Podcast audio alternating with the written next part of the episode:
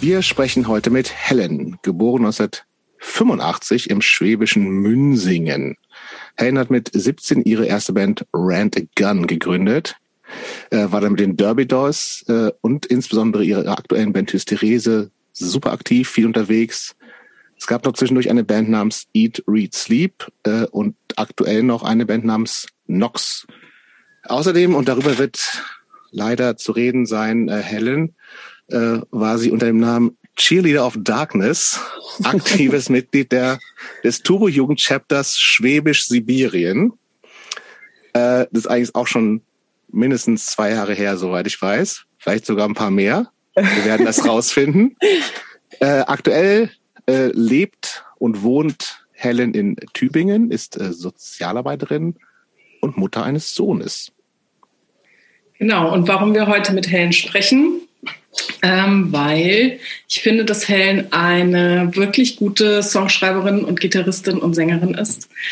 Und ähm, sie hat eben schon wirklich viel Banderfahrung und wir kennen uns auch seit einigen Jahren eigentlich von Konzerten, weil wir mal mit meiner alten Band Zosch sowohl mit den Derby Dolls gespielt haben in Nürnberg und damit grüße ich Jess, die das organisiert hat. Ich grüße auch Jess.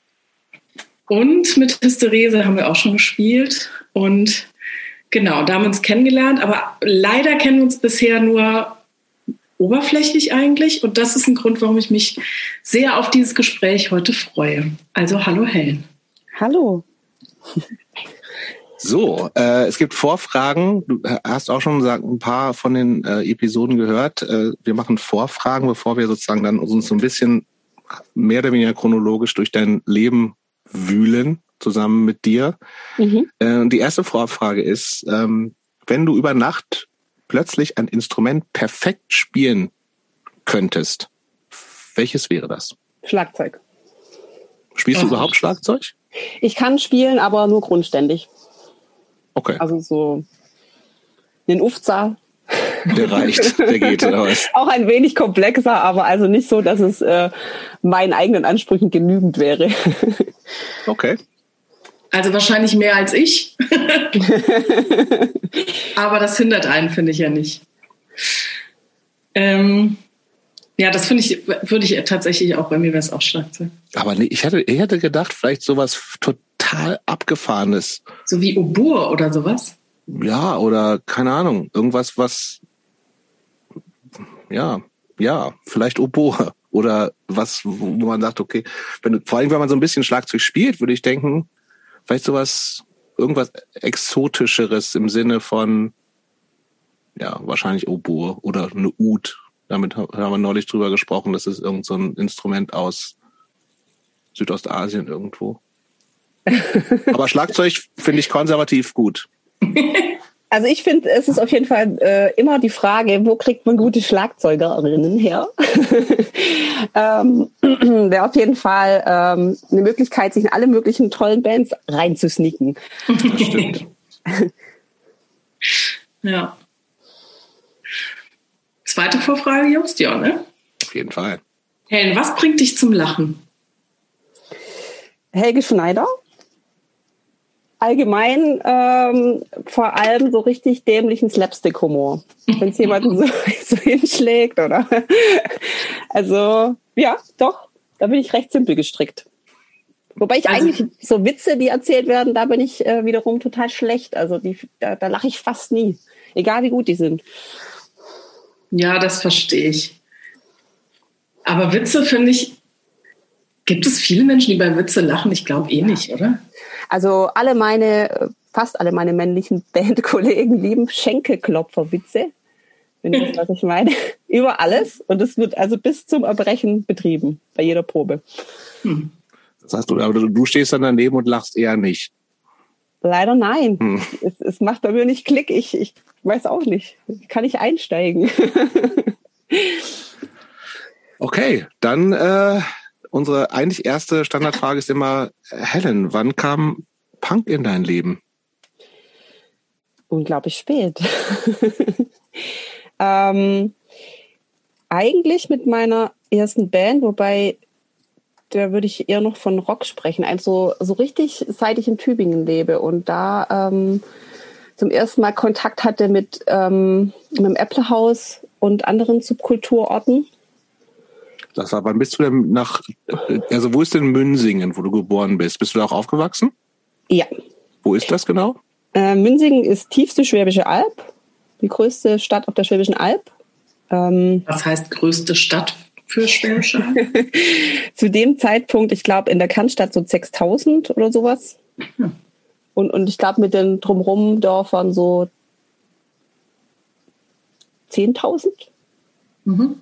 Also jetzt ist es wesentlich größer, aber es ist schon, ähm, es war immer saukalt, Winter und äh, viel Natur, wenig äh, Erlebnisse für Jugendliche ähm, am Arsch der Heide. Aber dann, also das heißt, ist das, du bist das in dieser Kleinstadt, bist du richtig aufgewachsen, auch zur Schule gegangen und alles? Ja, ja.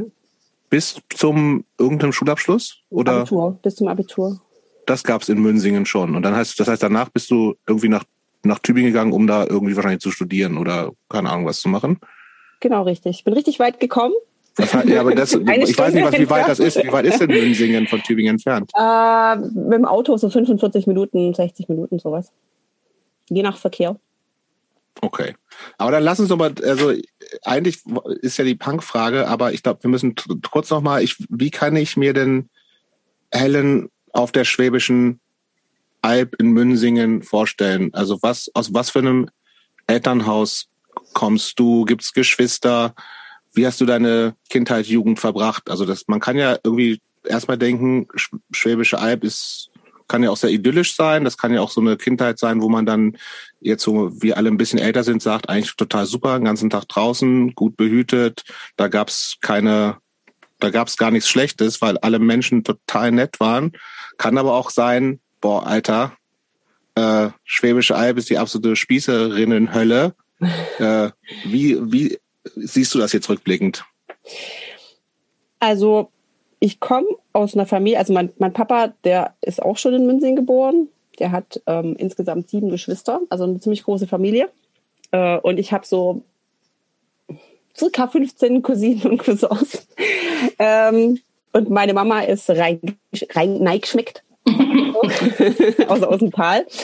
Ähm, und ähm, ich habe zwei Brüder gehabt, ähm, und ich ähm, fand es in der Kindheit super toll in Münsing, ähm, weil es gibt da unglaublich viel Natur, es gibt äh, die Möglichkeit, total schnell in den Wald zu kommen. Wir konnten einfach den ganzen Tag rumrennen und machen, was wir wollten. Also wir Cousinen auch, wir haben uns immer bei der Oma getroffen und beim Opa.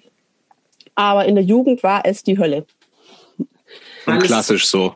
Ja, ja, also einfach weil so ich hatte Freunde und äh, habe auch tolle Leute kennengelernt in Tübingen, aber es ist äh, Münsingen, aber es ist halt schon ähm, relativ klein und ich sag's mal so, wenn man so ein bisschen äh, in irgendeine andere Richtung alternativer denkt, ist, lebt, ähm, wird schon schwieriger, sich wohl zu fühlen. Also zumindest ich, also mir ist es schwer gefallen und dann auch ähm, einfach so Busverbindungen, die um 19 Uhr zuletzt ins Tal fahren und so eine Geschichten, wenn man doch eigentlich äh, auf Konzerte gehen will oder mal nach Reutlingen in die Zelle, was so auch so ein ähm, linker Laden ist, äh, wo wir immer viel Donnerstag am ähm, Donnerstagstanz waren und so. Also es war immer sehr, sehr wichtig, dass man dann auch ältere Freunde hatte und Freundinnen, die einen mitgenommen haben ins Tal.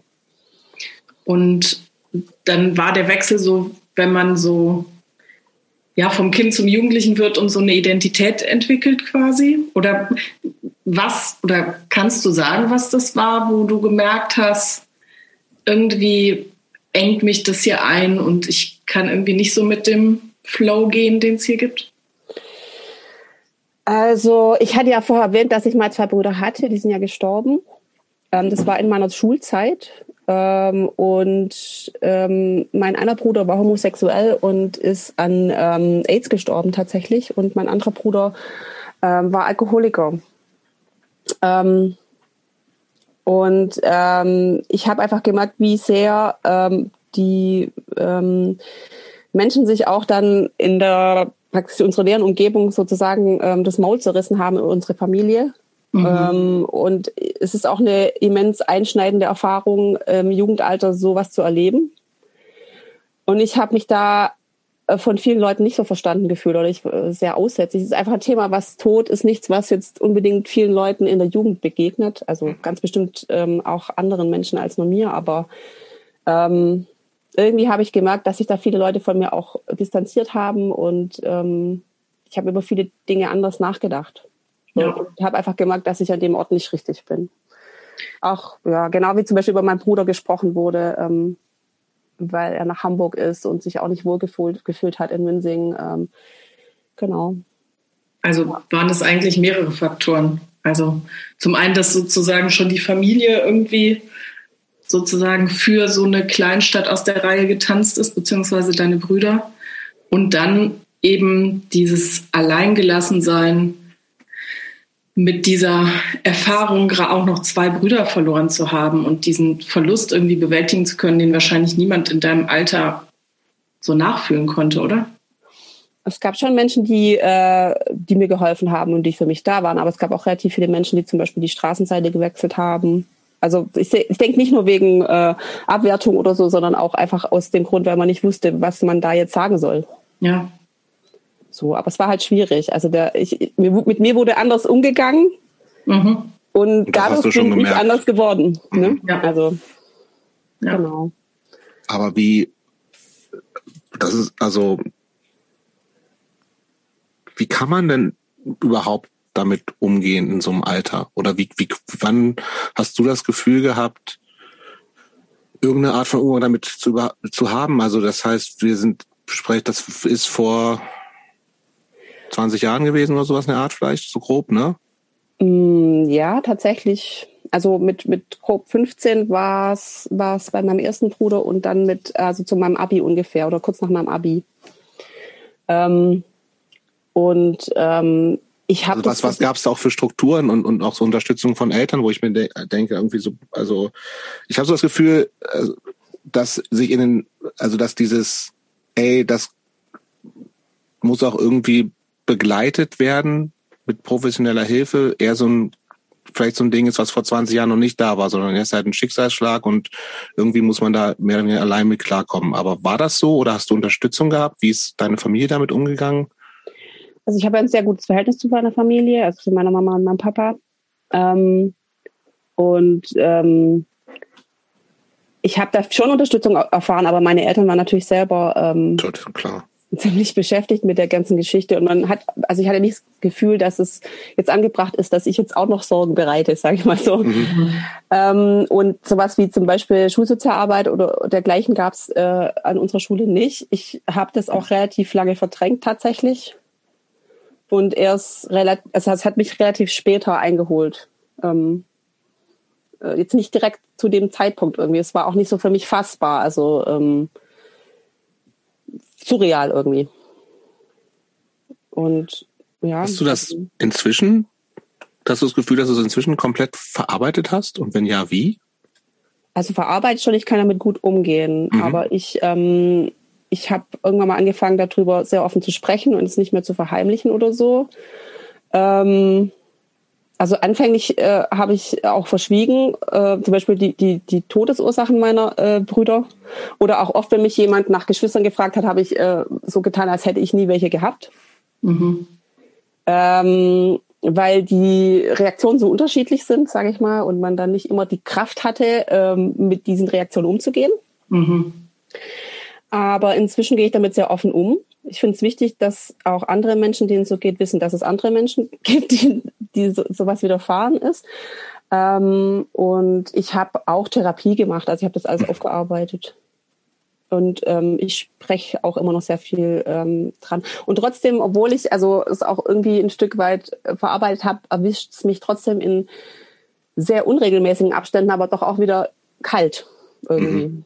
Also bei bestimmten Ereignissen wünscht man sich natürlich, dass die Menschen irgendwie anwesend wären, aber sie sind es nicht. Ja. Ja, ja und das war ja auch eine total krass prägende, also du warst halt auch ein Jugendliche. Ich kann mir vorstellen, dass das halt auch nochmal was ist, was ja einfach noch dazu kam. Also, obwohl, ach nee, kann ich auch nicht sagen. Ehrlich gesagt, ich habe zu wenig Erfahrung damit, um das einschätzen zu können. Wahrscheinlich ist es immer schlimm, wenn man Geschwister verliert. Hm. Aber ich stelle mir halt vor, dass man, wenn man irgendwie 15 ist und gerade auch mit sich selber so viel zu tun hat, mhm. ähm, dass das einen einfach ja so krass, so krass ins Leben einschneidet, wie du eben so nebenbei irgendwie gesagt hast, ja, und ich habe dann versucht, dass ich nicht noch Ärger mache. Mhm. Ne? Und das sind ja Gedanken, die hättest du vielleicht nicht gemacht, wenn du irgendwie schon 30 gewesen wärst oder so, bei so einem Verlust. Mhm. Ähm, also ich, ja, das macht ja schon ganz viel mit einem. Was ich mich gerade frage, ähm, weil, ich meine, du bist ja jetzt ein Mensch, in deren Leben Musik offensichtlich eine super große Rolle spielt.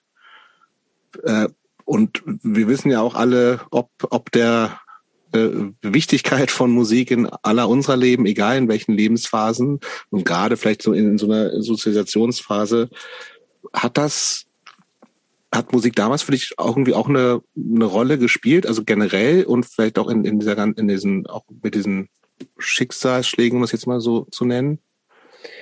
Also unabhängig davon hat schon immer eine Rolle gespielt. Ich habe schon, es gibt von mir ein Bild, da habe ich mich auf, dem, auf der Bühne gemalt mit Mikrofon, da bin ich sechs Jahre alt für, ein, für einen Wettbewerb bei der Volksbank Münzingen oder sowas.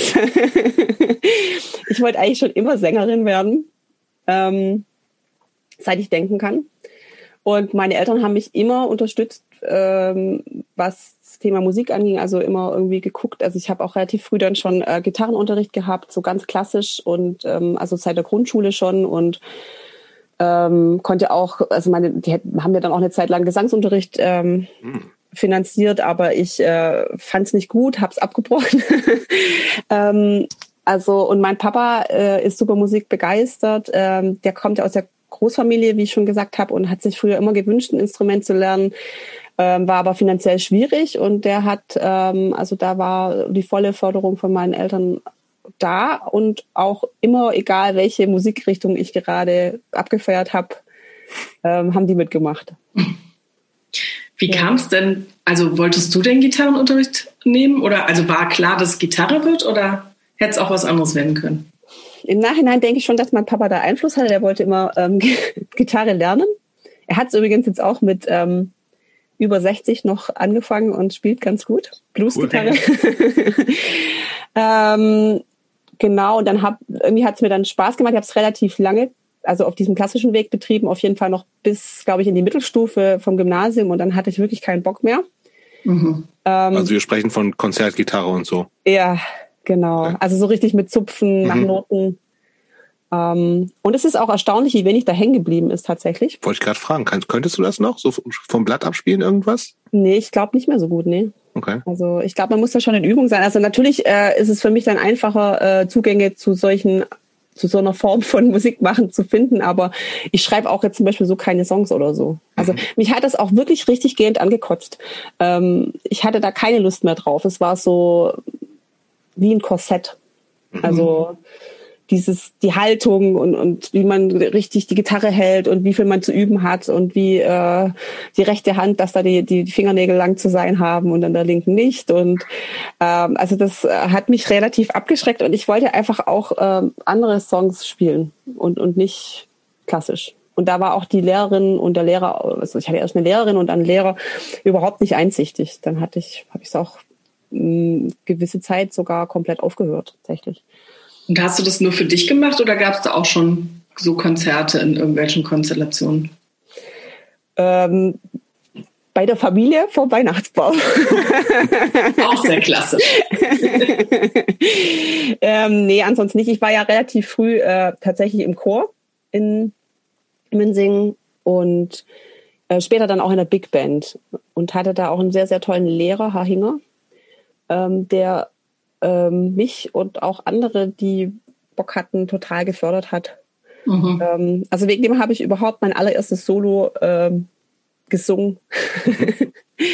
ähm, aber das war so ganz klassisch, da so Musicals nachgespielt und gesungen, so wie Hair und Jesus Christ Superstar und sowas. Mhm. Und in der Big Band halt so ganz klassische Big Band-Stücke. Aber das war das auch Musik, die du gehört hast? Nee. Musik, also. Was hast du denn so gehört? Weil du hast gesagt, Punk kam erst in Tübingen. Ich möchte jetzt Ja. nicht Punk hören. Ärzte würde ich durchgehen lassen. äh, nee, äh, tatsächlich nicht mal die Ärzte. Also, äh, erste Kassette war David Hasselhoff. Klassiker. Erstes Konzert Kelly Family. Ich wäre mitgegangen. Und dann habe ich tatsächlich so, also so als ganz frühe Jugendliche, ich sag mal noch Kindesalter, aber so Übergang, da habe ich wirklich alles, was Rang und Namen an Boybands und Girlbands gehört, so Spice Girls, Mhm. Take That, East 17 und sowas. Und ähm, später dann ganz viel R&B und Drum and Bass. Ähm, und Portishead habe ich unglaublich gerne als Jugendliche gehört. Mhm. Äh, und dann erst, als ich dann mit the Gun angefangen habe, ganz viel eingestiegen in, in Rock, in alle Richtungen. Ja. Und Rent a Gun war aber dann schon in Tübingen. Nein, das war noch in Münzing, ja. Ah, okay. Oh, Das war meine allererste Band. so, irgendwo habe ich, hast, hast, du hast uns im Vorfeld so ein paar Sachen rübergeschoben. Es Mhm. war so ein bisschen so Coverband-mäßig auch, oder? Aber und eigene Songs, beides, ja. Aber das heißt, es gab auch Auftritte und sowas Ja, ja, schon. in aber so Münsingen, in der Sporthalle. auf dem Stadtfest Münsingen. ähm, dann äh, in so Außenkäffern, so Goma-Dingen und sowas. Da gab's dann so, oder mal im Jugendclub. Okay, was, Ähm. was war, was war beim Covern der größte Hit von euch? Wo gingen die Leute am meisten ab in Münsingen?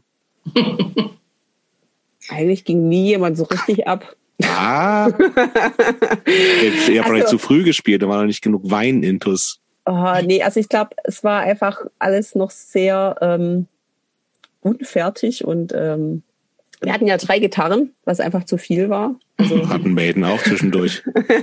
aber da ist auch was passiert an der Gitarre. ähm, genau, und wir hatten einfach, wir hatten auch so selbstgeschriebene Texte recht peinlich und also Coversongs kann ich mir gar ich glaube Queens of the Stone Age oder sowas haben wir dann auch teilweise gecovert Okay. und Turbo Negro und sowas. Ähm, Ach so, ich, ich Genau. dachte, ich hab so, hatte, hatte jetzt so auf Bon Jovi und Aerosmith gehofft. Nee, auch Summer of 69 haben wir nicht gespielt, aber Okay, ja, dann, dass da niemand abgeht, dann, okay, verstehe ich. vielleicht kommt es noch auf die alten Tage irgendwann mal. Könnte gut sein. Da Ähm, aber hast du da, ja, hast du da gesungen oder Gitarre gespielt? Sorry. Ich habe gesungen. Ich habe ja relativ spät angefangen. Also erst mit Hysterese habe ich angefangen, Gitarre zu spielen. Nee, Plumbums, die habe ich aber übrigens gar nicht, noch gar nicht erwähnt. Fällt mir gerade auf. Ja, mit den Plumbums oder Hysterese. Eins von beiden. Es war so zeitgleich. Genau. Am Anfang habe ich nur gesungen. Da war ich voll auf damit beschäftigt, nicht zu spucken vor Aufregung, äh, wenn ich ins Mikrofon gesungen habe. Da hätte ich nicht noch eine Gitarre in die Hand können. Also du warst keine geborene Rampensau, oder was? Nein, bin ich bis heute nicht, finde ich. Also ich habe, ähm, ich musste da ganz, ganz lange reinwachsen. Also ich fühle mich inzwischen sehr, sehr wohl auf der Bühne und äh, so für mich ab. Aber ich fand es anfänglich, ich wollte es unbedingt, aber es war auch ganz schrecklich. Das kenne ich gut. Ich hatte auch äh, wirklich unmögliche Ideen für, ähm, wie man auszusehen hat, wenn man in so einer Rockband spielt. Wie hast du denn Details, bitte. Ähm, beim unserem ersten Auftritt hatte ich so, ähm, so komische Stulpen an, in Pink, mit Glitzer. Ach, das finde ich ganz gut. Äh, kombiniert mit sehr seltsamem, sehr kurzem Rock und, ähm, und ähm, ich glaube, einem ganz seltsamen Shirt. Und, und ich hatte auf jeden Fall, ich war auch nicht mit der Schminkflinte unterwegs. und bin dann aber beim Auftritt wie eine Salzsäule einfach gestanden und ich habe dann noch so Videoaufnahmen von meinen Eltern. Äh, ich bin so blass, ich bin ja eh blass, aber ich, so blass war ich selten. Ja. genau. Okay, aber das, äh, das heißt, das ist so noch Schulzeit, ähm, Mhm. irgendwann Abi und es war klar, äh, Münsingen ist es nicht. Also, Aber ich habe noch eine Frage zu Ja, bitte. Münsingen, bevor wir wechseln. Mhm. Wie kamt ihr denn zu so vielen Leuten, die immerhin Queens of the Stone Age gehört haben oder Turbo Negro. Also ich finde es nicht selbstverständlich für eine 6000 Einwohner Innenstadt. ähm, also es gab, also es gab schon ein paar nette Leute äh, am Gymnasium Witzingen. Ähm, ich hatte da schon einen ganz netten Freundeskreis. Da haben sich dann alle gefunden, die praktisch ähm, nicht dazugehört haben, sage ich jetzt mal. Mhm. Und wir hatten da auch einen ähm, relativ coolen äh, Raum. Äh, das hieß, die Kneipe hieß Exklusiv.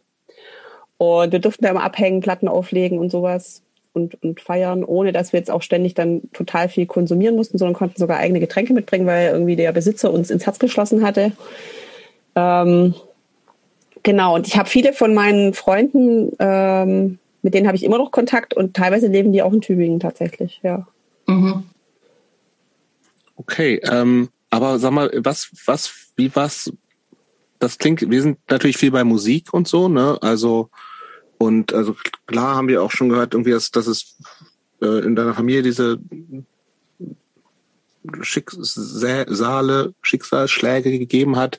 Ähm, aber was, wie warst du denn so drauf zu der Abi-Zeit? So, also hast du irgendwie was, für was außer Musik hast du dich interessiert? War das irgendwie, ich meine, das war auch eine Zeit, wo theoretisch man, Leute sich auch so ein bisschen politisieren, also hat das irgendwie eine Rolle gespielt? Also im Zweifelsfall geht es ja irgendwie auch in der Zeit irgendwie sich so zumindest gegen rechts positionieren. Ich weiß nicht, ob das in Münzing ein großes Thema gewesen ist. Also hat irgendwie sowas Inhalte, also welche, mit was hast du dich inhaltlich so beschäftigt? Tatsächlich war es in der Oberstufe oder ähm, in Münzing noch relativ wenig ähm, politisch bei uns tatsächlich. Mhm. Also ähm, natürlich, also es gab ganz klar die Haltung immer, ähm, dass, dass man gegen Nazis ist. Äh, und es gibt auch in Münzing und Umgebung genug davon. Mhm. Ähm, aber so, also ich muss sagen, dass, dass so eine, ja, da Bewusstsein für tatsächlich erst mit Tübingen angefangen hat bei mir. Mhm. Also ich, ich habe nur, ge ich, ich habe schon auch versucht, mich irgendwie ein Stück weit äh, anzupassen, hatte ich das Gefühl, oder alle. Ähm, und gleichzeitig war aber klar, dass ich mich da irgendwie trotzdem nicht wohlfühle in dieser Rolle. Mhm. Und, und irgendwie wusste ich noch nicht, wer ich bin und, ähm, und war auch in vielerlei Hinsicht ähm, unbedarft. Weiß nicht, wer. Doch. Mhm. Ja, das ist doch super dann, aber das lass, also nee, das nicht, nee, ich will das gar, das soll gar nicht, will ich gar nicht bewerten, sondern ähm, ist ein guter Übergang zu irgendwie, wenn du sagst, äh, Tübingen hat dich dann auch so ein bisschen politisiert. Also ähm, nimm uns mal kurz mit, also das, äh, Abi fertig, wir sind, du bist 85 geboren, das heißt, wir sind Ende der 90er wahrscheinlich sowas. Ja. Abi mit 18 oder 19 üblicherweise so, ne? Also 2004 habe ich Abi gemacht. Ach ja, oh Gott, ich kann echt beschissen rechnen. Okay, 2004, äh, Anfang, Mitte 2000er. Helen ist mit dem Abi fertig und überlegt sich, was kann ich jetzt machen? Ähm, tatsächlich war für mich äh, klar, ich möchte studieren. Mhm. Aber ich bin ein Kind aus einer Familie, wo als erstes also ich habe als erstes studiert, überhaupt Abi gemacht. Und dann war klar, ich äh, weiß gar nicht, was kann man überhaupt studieren. Also ich studiere mal Lehramt. Klar, der Klassiker. Ja. Und habe ich dann für Deutsch, Geschichte und Philosophie Ethik entschieden. An, in Tübingen. Ähm, in Tübingen, genau. Also ich hab, hatte Geschichte Leistungskurs oder das hieß irgendwie anders bei uns, Kompetenzfach oder sowas. Egal. Ähm, und dachte mir, okay, ich ähm, möchte irgendwas in die Richtung machen. Und zwar aber gleichzeitig klar, alle haben gesagt, man kann es nicht so studieren. Äh, da wird man brotlos äh, arm und keine Ahnung. Also habe ich Lehramt angefangen zu studieren. Ja. Mhm. Hast, hast du ein gutes Abi? Nee, absolut durchschnittlich. Okay. Für Lehramtsstudium reicht's. Also da gab damals noch keine so krassen NCs, wie es heute. Doch, bei, bei Lehramt kann doch immer noch jeder und jede, oder nicht, dachte ich. Nee, also die nee? Studiengänge sind, haben jetzt schon, also es gibt wesentlich mehr Studiengänge mit NCs, das sind noch okay. wenige befreit. Okay, also dann Tübingen. Wo, wie und wo bist du da gelandet? Also klassischerweise ein WG-Zimmer oder sowas vielleicht, kleine Wohnung? Ich bin damals in Tübingen mit meinem besten Kumpel zusammengezogen, äh, in eine Zweier-WG. Und erst später eine größere WG dann mit Freunden. Genau. Wir hatten eine ganz schöne Dreizimmerwohnung mit Balkon. War damals noch erschwinglich. Und war das nie eine Option, woanders hinzugehen, weiter wegzugehen? Ähm, anfänglich nicht, nein. Also später habe ich viel drüber nachgedacht, also während der Studienzeit oder auch, auch danach. Aber irgendwie hat es mich dann doch immer hier gehalten. Mhm. Weil du da bekannt hast oder weil du so verbunden bist auf irgendeine Art oder? Ähm, hatte unterschiedliche Gründe. Also einmal ähm, schon die Nähe auch zu meiner äh, Familie. Mhm. Ich denke schon auch wegen der, ähm, der Sache mit meinen Brüdern. Ähm, mir war es immer wichtig, irgendwie dann doch da zu sein. Und ich habe mich auch in Tübingen wohlgefühlt. Also ich ähm, hätte tatsächlich wahrscheinlich Schwierigkeiten gehabt, direkt in eine sehr große Stadt zu ziehen. Ähm, und dann mit, ähm, ja, mit wachsenden, äh, sag ich mal, Bands und Möglichkeiten rauszukommen, fand ich es als Bass immer super. Und ähm, wenn ich dann irgendwie, keine Ahnung, irgendwie mal wieder Lust hatte rauszukommen, dann war es eigentlich kein Problem. Wir sind ja überall rumgekommen, waren auch teilweise jedes Wochenende unterwegs und fand es hier dann ganz. Ja, aber da, da musst du uns jetzt nochmal hinführen. Also du kommst als Rocksängerin, zum, um Lehrerin zu werden nach Tübingen, aber bist offensichtlich irgendwann in dieses verrückte Punk-Ding abgerutscht. Also, ja. also klar, also für die Leute, die Tübingen kennen, es gibt natürlich das Äppler Haus, ähm, was auch ja ziemlich zentral und ziemlich prägnant ist. Also allein schon außen und Tübingen ist ja nicht so eine riesige Stadt. Aber wie, äh, es gibt ja genug Leute, die in Tübingen studieren, die keine Punks werden. was, was ist bei dir schiefgelaufen? ja, also Rock habe ich ja schon mal gehört. Ja. und dann habe ich äh, irgendwie, ich weiß nicht, wir haben immer geschaut, wo, wo kann man denn ausgehen, wo ist denn angenehm? Und dann sind wir irgendwie in der Münzgasse gelandet. Ich weiß nicht, ob euch das was sagt. Das ist ein, ähm, auch ein Wohnprojekt mhm. ähm, in, in zentral in Tübingen. Ähm, und die haben so eine Hausbar. Ähm, und da haben, waren wir dann irgendwie total gerne. Und da war es günstig, das war angenehm. Es war selbstverwaltet. Ähm, und dort habe ich diverse andere Leute kennengelernt und die haben dann gesagt, komm doch mal ins Äpplehaus. Da gehen auch immer Shows. Wir waren heiß auf Shows auf jeden Fall. Also das war schon Das gab es aber in der Münzklasse nicht, das war nur Saufen. Da gab es schon auch mal Shows. Okay. Aber äh, das war jetzt äh, kein ausgesprochener Live-Schuppen, sage ich jetzt mal. Okay. Ja, also nicht so wie das Apple House, wo, wo mhm. einfach relativ viel lief. Ähm, wir waren ja auch schon, also nochmal kurz zurückzugehen, also zur Abi-Zeit und so, wir sind ja auch wirklich unglaublich oft nach Stuttgart und Reutlingen und, und weiß ich wo, also wo es halt ging, irgendwie hingefahren nach München und haben uns schon auch viele Bands angeschaut. Also Was war denn das erste Konzert, was dich so richtig umgehauen hat? Ähm, Lucifer mhm. damals, ja. Aus Anfang der 2000er irgendwann. Genau. Äh, überhaupt alles so in die Richtung Schwedenrock. Mhm. Ähm, haben, wir, haben wir total viel gehört. Also Helicopters äh, liebe ich auch bis heute noch sehr. Ähm, dann ähm, Turbo Negro war man natürlich äh, auf Konzerten und haben auch relativ viel so äh, schon als Schweinerock bezeichnen gehört. Also waren da wirklich jedes Wochenende irgendwo, haben irgendwas angeschaut. Ob es jetzt lokale Bands die Zeit, da gab es wirklich irre viel in der ja. Richtung, ne? so Backyard ja, ja. Babies auch noch. Genau, so. Backyard Babies auch voll geliebt. Ähm, dann so The Donners mhm. ähm, und alles in die Richtung. Also da, okay, war, da war ich viel, viel unterwegs. Peep-Shows. Ähm, aber alles so Rock, ne? Absolut, ja. Also wir waren alle mehr auf, also ich meine, gut, Turbo Negro, die erste Alben könnte man schon als Punk werten. Ja. Ähm, später dann wahrscheinlich nicht mehr so. Aber ähm, ja, doch, tendenziell eher Rock als, als Punk. Und du sprichst immer von wir. Also du hattest schon so einen festen Freundeskreis, mit dem du dann auch nach Tübingen gezogen bist und mit, wo ihr viel gemacht habt und so. Genau, da war einmal Moritz dabei, der ja auch äh, mit mir bei Hysterese spielt und äh, mit dem ich meinen Sohn habe. und ähm, auch ähm, andere Freundinnen, die, wo wir schon abgehangen sind, einfach in, in Münsingen, die dann teilweise auch jetzt nicht alle in Tübingen studiert haben, aber dann auch immer wieder vorbeikamen. Und ja, genau, mit denen bin ich immer mitgefahren. Wir sind. Und sag mal, erste Mal Äpplehaus. Kannst du dich daran erinnern? Hm. Also das erste Mal tatsächlich nicht. Ich weiß, dass ich total beeindruckt war. Meine Mutter war total geschockt, die kannte das von früher. Ach, das gibt schon so lange? Äh, ja, doch relativ lange. Es war nicht immer an dem Standpunkt, aber okay. also an dem Standort, aber ähm, früher gab es ja im Apple-Haus auch ziemlich viel, ähm, ja, ähm, da kannst du immer die Unterstellung, dass halt dann nur die Drogensüchtigen hingehen und so. Wie das mit Jung, linken Jugendzentren so ist oder linken. Ja. Genau, und ich war auf jeden Fall total beeindruckt, weil ich weiß nicht, wer das Äpplehaus nicht kennt, das ist ja komplett ähm, von außen gesprüht. Mhm.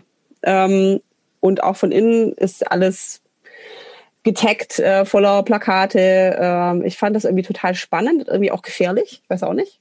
Mhm. Ähm, und gleichzeitig war aber auch klar, ähm, oder hat man von allen Ecken gehört, wenn man Konzerte veranstalten möchte, anschauen möchte, ähm, irgendwie Bock auf was Wildes hat oder so, dann muss man da hingehen.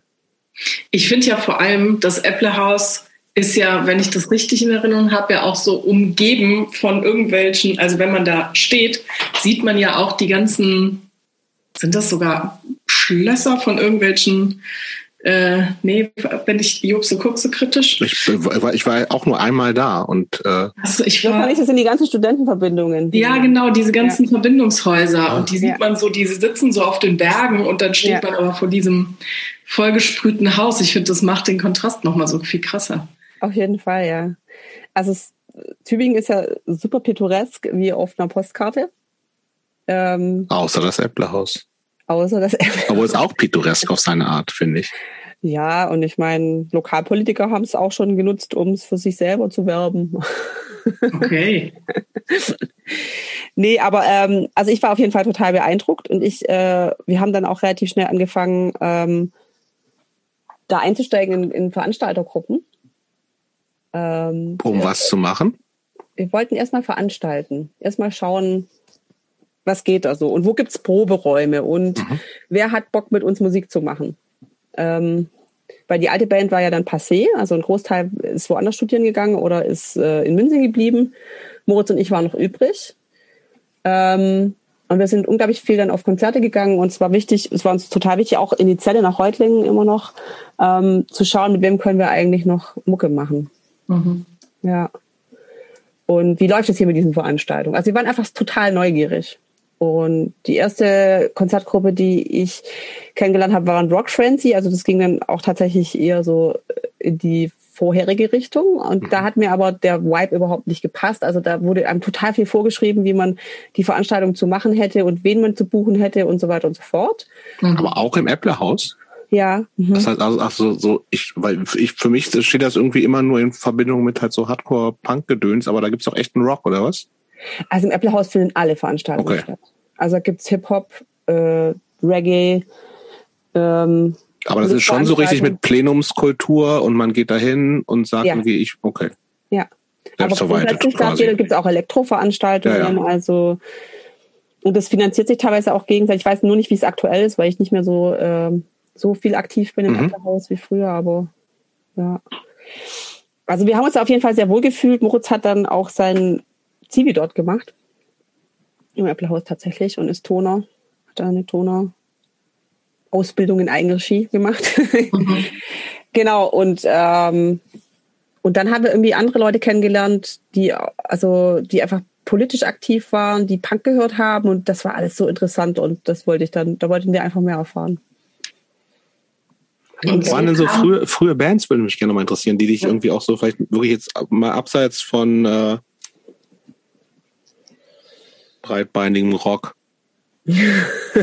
was dich so, dass irgendwie da, da ist jetzt auch irgendwas, was mich vielleicht noch mal inhaltlich mehr anspricht, außer ich bin cool und fahr Motorrad. Also Turbo Negro in allen Ehren, aber inhaltlich, gerade später konnte man da ja nicht viel rausholen, finde ich, außer Fun. Nee, da ging es ja auch mehr, also uns ging es viel um die Provokation, mhm. also weniger um die Inhalte. Wie, wie gehe ich zum Konzert und, und dass ich mich total aufführe und das, das hat Spaß gemacht. Also wir, ich weiß schon, dass äh, Tube Jugend nicht immer den, den besten Ruf hatte und ähm, im Nachhinein äh, würde ich manche Aktionen nicht mehr so machen, aber zu dem Zeitpunkt war es für mich und auch Aber das war in der Zeit auch schon, oder was? Ja, immer noch, ja. Also das, das nach, in Tübingen hat es relativ dann irgendwie so ist abgeebbt, ne? Aber äh, das war schon in der Münsingen-Zeit. Ja, ja. Gott, ja, ja. Okay, mhm. aber ich würde, äh, ich würde trotzdem gerne noch eine Antwort auf die Frage, was waren so früher Bands, die dich irgendwie auch nochmal vielleicht anders abgeholt haben, falls überhaupt. Muss ja auch nicht sein, so, ne? Also. Also ich muss sagen, dass ich, ich habe ja nie so viel Deutschpunk gehört. Mhm. Also Bands, die, die ich da kennengelernt habe, aber die mich total abgeholt haben, waren sowas wie Hansaplast. Mhm. Oder Bächen und die Milchbubis. Mhm. Oder ähm, was gibt's da noch so in die Richtung? Ähm, ich habe aber nicht die Klassiker wie Vorkriegsjugend oder sowas. Äh, hat mich irgendwie nie interessiert. Mhm. Also und dann halt viel so einfach diese DIY-Konzerte, da kann ich mich einfach an total viel erinnern, wo mich mitgenommen hat, wie zum Beispiel die Toyotas. Ich weiß nicht, ob wir da noch so, so sehr zuckige Gitarren. Wir waren, und dann ging es auch bei uns eher so in die Richtung, weiß nicht, ob ich das als klassischen Punk bezeichnen würde. So, dann haben wir irgendwann mal entdeckt, dass wir Jay Retard gut finden und die Retards und Lost Sounds und Lisha Trode und ähm, haben alles so mit, mit einer zuckigen Gitarre, fanden wir echt mega cool und ich bin ja riesen, riesen Lost Sounds Fan. Die erste, ja? nee, ist gar nicht die erste, oder? Auf jeden Fall die Self-Titled, die finde ich so wahnsinnig gut. Die ist wahnsinnig gut. Ja, und ja, ich weiß, ich kann, da haben wir irgendwie, was gab es da für Klassiker früher an Bands? Ähm, muss überlegen. Dean Dirk und sowas. Mhm. War ja auch mega gut, hat Spaß gemacht, war, war total die coole Show. Da war, war man auf relativ vielen Shows tatsächlich von, von Dean Dirk und ähm, kommt man ja auch fast nicht dran vorbei. Zeitlang ist man, selbst wenn man wollte, nicht an denen vorbeikommen, das stimmt schon. Ja, ich wollte eigentlich gar nicht, aber ja. Also ich fand die, ich fand die super. Wir mhm. hatten echt Spaß. Er war live ja auch eine Bombe. Mega. Blesses haben wir auch viel gehört. Mhm. Ähm, ja, also zu der Zeit, ja, immer noch nicht so arg viel äh, Punk tatsächlich, aber weiß ich nicht, Cobalt Cranes, Cloud Nothings haben wir dann später gehört. So dann diese ganzen Schwedenbands, Mass Hysterie, ähm, The Vicious, sowas. Ja, genau. Finde ich auch mega gut. Aber das ist jetzt nicht so, wahrscheinlich, was man als klassisch Punk bezeichnen würde. Ne? Finde nee, aber andere sind andere Strukturen als, als Major-Label Rockbands wie. Also ich finde so Schwedenpunk, das ist für mich klar. Was soll denn das sonst sein? Ja, also genau, dann hat so Klassiker halt auch wie Best Coast. Das ist aber auch wieder kein, kein Teenage Fan Club, Trail of Dead. Ähm, ja, Getaways. Getaways fand ich mega toll. Ich weiß nicht, ob ihr die kennt, aber. Sagt mir nichts, ne. Ähm, ganz tolle Band aus Brooklyn, recht erinnere, äh, mit einer Sängerin, Jenna, und äh, einem Schlagzeuger, die haben gleichzeitig gesungen. Also mega geil, kann ich nur empfehlen. Okay. Ähm, ja, und dann haben wir ein paar, einfach ein paar Leute kennengelernt, die uns dann auch noch auf irgendwelche Festivals mitgenommen haben, so die, die dann später in der Gegend waren. New Direction und sowas und Vorläufer, Geschichten. Mhm. Genau. Und da habe ich unglaublich viele Bands mitgenommen. Kann ich nicht mhm. unendlich aufzählen. Okay, aber damit wir auch halbwegs in der Chronologie bleiben, dann, ich glaube, dann müssen wir jetzt schon über die Turbo-Jugend sprechen. Es tut mir leid. Weil wenn das, ich dachte, das wäre erst in Tübingen, aber. Nee, war, war schon in Münsingen tatsächlich. Okay. Also. Macht das für dich besser oder schlechter, Jo? Weiß ich nicht. Also ich habe mich heute noch mal, ich, ich habe viele Fragen zur Turbo, Turbo Jugend. Mhm. Also ich habe erstmal, ähm, wenn man in Münsingen wohnt und auf Rock steht, vollstes Verständnis dafür, dass man eine Turbo, eine Turbo-Jugend machen möchte. Ich kann auch sogar die Faszination dafür nachvollziehen. Ja. Ähm, weißt du, was dich daran fasziniert hat? Also weniger die Musik als vielmehr das zusammen ausgehen und ähm, wild und frei sein. Das haben die Hells Angels auch, auch von sich behauptet, glaube ich. Aber den Vergleich, den möchte ich echt von mir weisen. ja, zu Recht. nee, also wir sind, also es war schon bestimmt für Menschen auch an, also unangenehm, auf uns zu treffen. Sicherlich. Okay, also, aber dann, dann, dann habe ich, okay, bevor wir nochmal, ich will, habe so ein paar organisatorische Fragen, aber so, wie viele Leute wart ihr? Habt ihr alle diese bekloppten Jacken gehabt? Ja. Wir hatten alle die bekloppten Jacken. Okay. Wir waren schon so 15 oder sowas. Männlein, Weiblein? Sehr ausgeglichen. Okay. Tatsächlich, ja. Wie, wie läuft das ab? Man kann nicht einfach so sagen, ich mache jetzt eine Turbo-Jugend. Man muss sich da richtig anmelden und muss noch eine bestimmte Anzahl von Menschen mitbringen. Ist das richtig? Weißt du das? Ähm, eine bestimmte Anzahl kann ich mir kaum, also zu dem Zeitpunkt sicherlich nicht. Also Moritz hat damals gesagt, er hätte Lust, eine, also so ein Chapter zu gründen. Mhm. Hat es angemeldet, das war problemlos. Was, und dann konnte man einsteigen. Online. Du ja. schreibst irgendwo eine, sagst, hier, hier bin ich, kannst theoretisch auch alleine machen. Und was passiert dann? Weißt du das? Da müsst ihr jetzt tatsächlich Moritz fragen. Also ich komme ja erst ein bisschen später dazu. Aber ich meine, man, man meldet es halt an, dann lässt man sich Kutten sticken, die kriegt man zugeschickt. Die kosten wahnsinnig viel Kohle, ne? Ja, die haben viel Geld gekostet. Die dürfen nie gewaschen werden. Soll man mit Jeans übrigens sowieso nicht machen, habe ich noch mal gelernt. auf, auf Bild.de. Ja. ähm, dann besucht man andere äh, Turbo-Jugend. Kostet das Geld, außer die Jacken? Nee, überhaupt nicht. Nee. Könnte ich jetzt auch noch eine Turbo-Jugend gründen? Natürlich, mach das. Gibt's immer noch? Völlig frei. Ja, natürlich. Ich habe in, in meiner Recherche. Also wir haben erst neulich in ähm, Limburg gespielt und da habe ich Leute mit Kutte gesehen. Ich habe gerade auch, ich war letzte Woche beim ZSK-Konzert mit yeah. meinem ältesten Sohn und habe da jemanden auch mit einer Turbo-Jugend. Ich glaube, also das ist, glaube ich, das es könnte fast illegal sein. Ich glaube fast, der hat sich eine Weste draus gemacht. Das ist nicht erlaubt, oder? Eigentlich darf die Kutte nicht verändert werden, nee, aber ne? das machen schon relativ viele. Ja, man darf sie nicht waschen und man sollte sie auch nicht verändern. Eigentlich. Und der hat auch noch ganz viele, was was für mich irgendwie, also erstens hat er auch noch so ein total bescheuertes Cappy aufgehabt, was überhaupt nicht dazu passte. Also nicht mal so ein Sailor-Ding oder sowas, sondern ja? irgendwas, was überhaupt nicht dazu gepasst hat. Und dann hat er halt fast sonst nur noch so Aufnäher von so Youth of Today und Judge und so, so Straight-Kram drauf. Das hat auch überhaupt nicht gepasst. Und dann war dann das Ganze auf dem ZSK-Konzert. Ja. Das war so, boah, was ist hier los?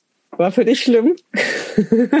ja, schlimm nicht. Also ich habe auch schon viele andere schlimme Sachen gesehen, aber es war verwirrend so.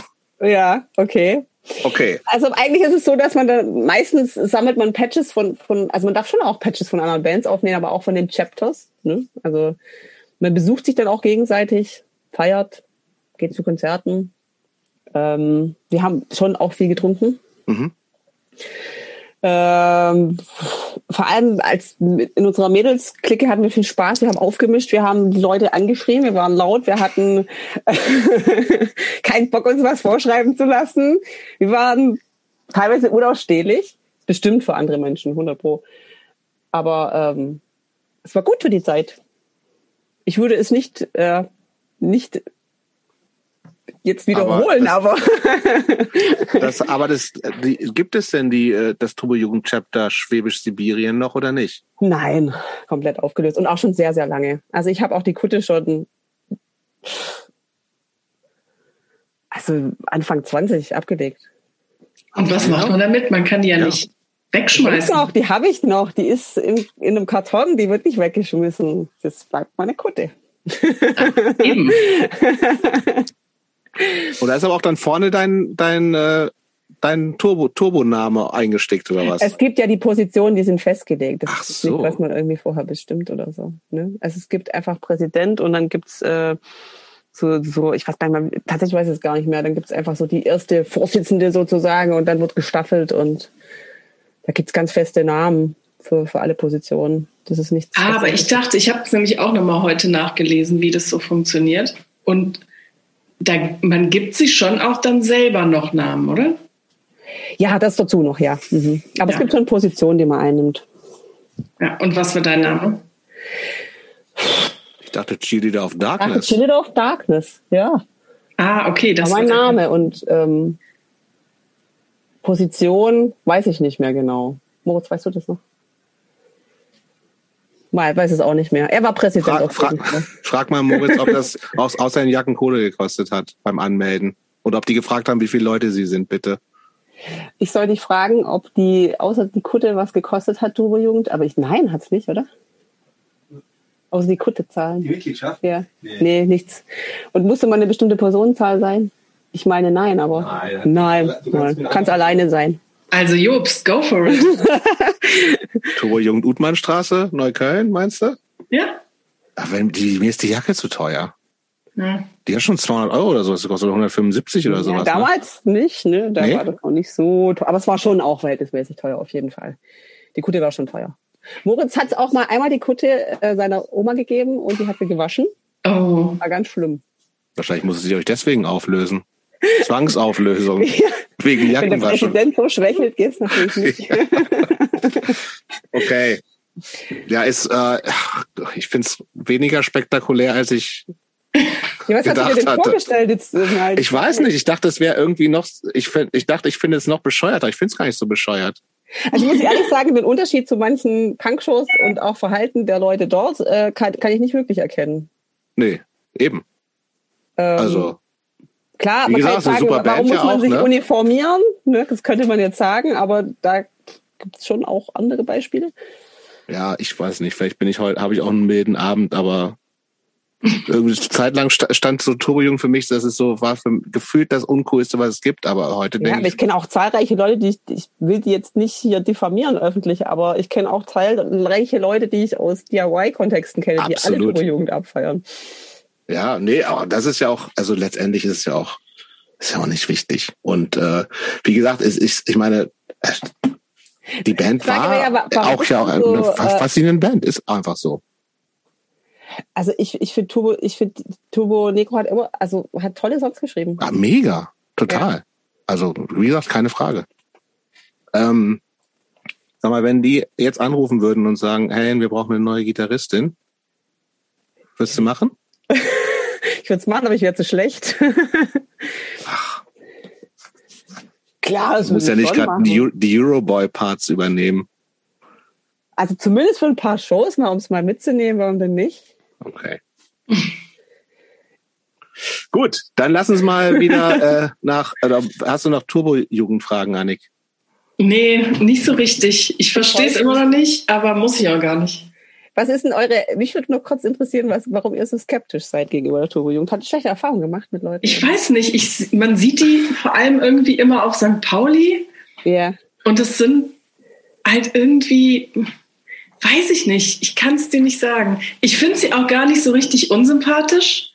Ich verstehe nur nicht, wie sowas aus einer Band entstehen kann. Also, also mir ist einfach dieser Zusammenhalt irgendwie gar nicht, also dieses verbindende Element als Fan einer einzigen Band finde ich, Aber da gibt es ja noch viele andere Beispiele als nur die Turbo-Jugend. ja, War nicht der Größe. Aber jetzt zum Beispiel, also, also Fans von Iron Maiden zum Beispiel. Ja. Ja, aber die treten Ne? halt nicht so krass in, in Du meinst, als also, Gruppe auf. dir fällt es nur als Gruppe auf, weil sie, weil sie die Kutte haben.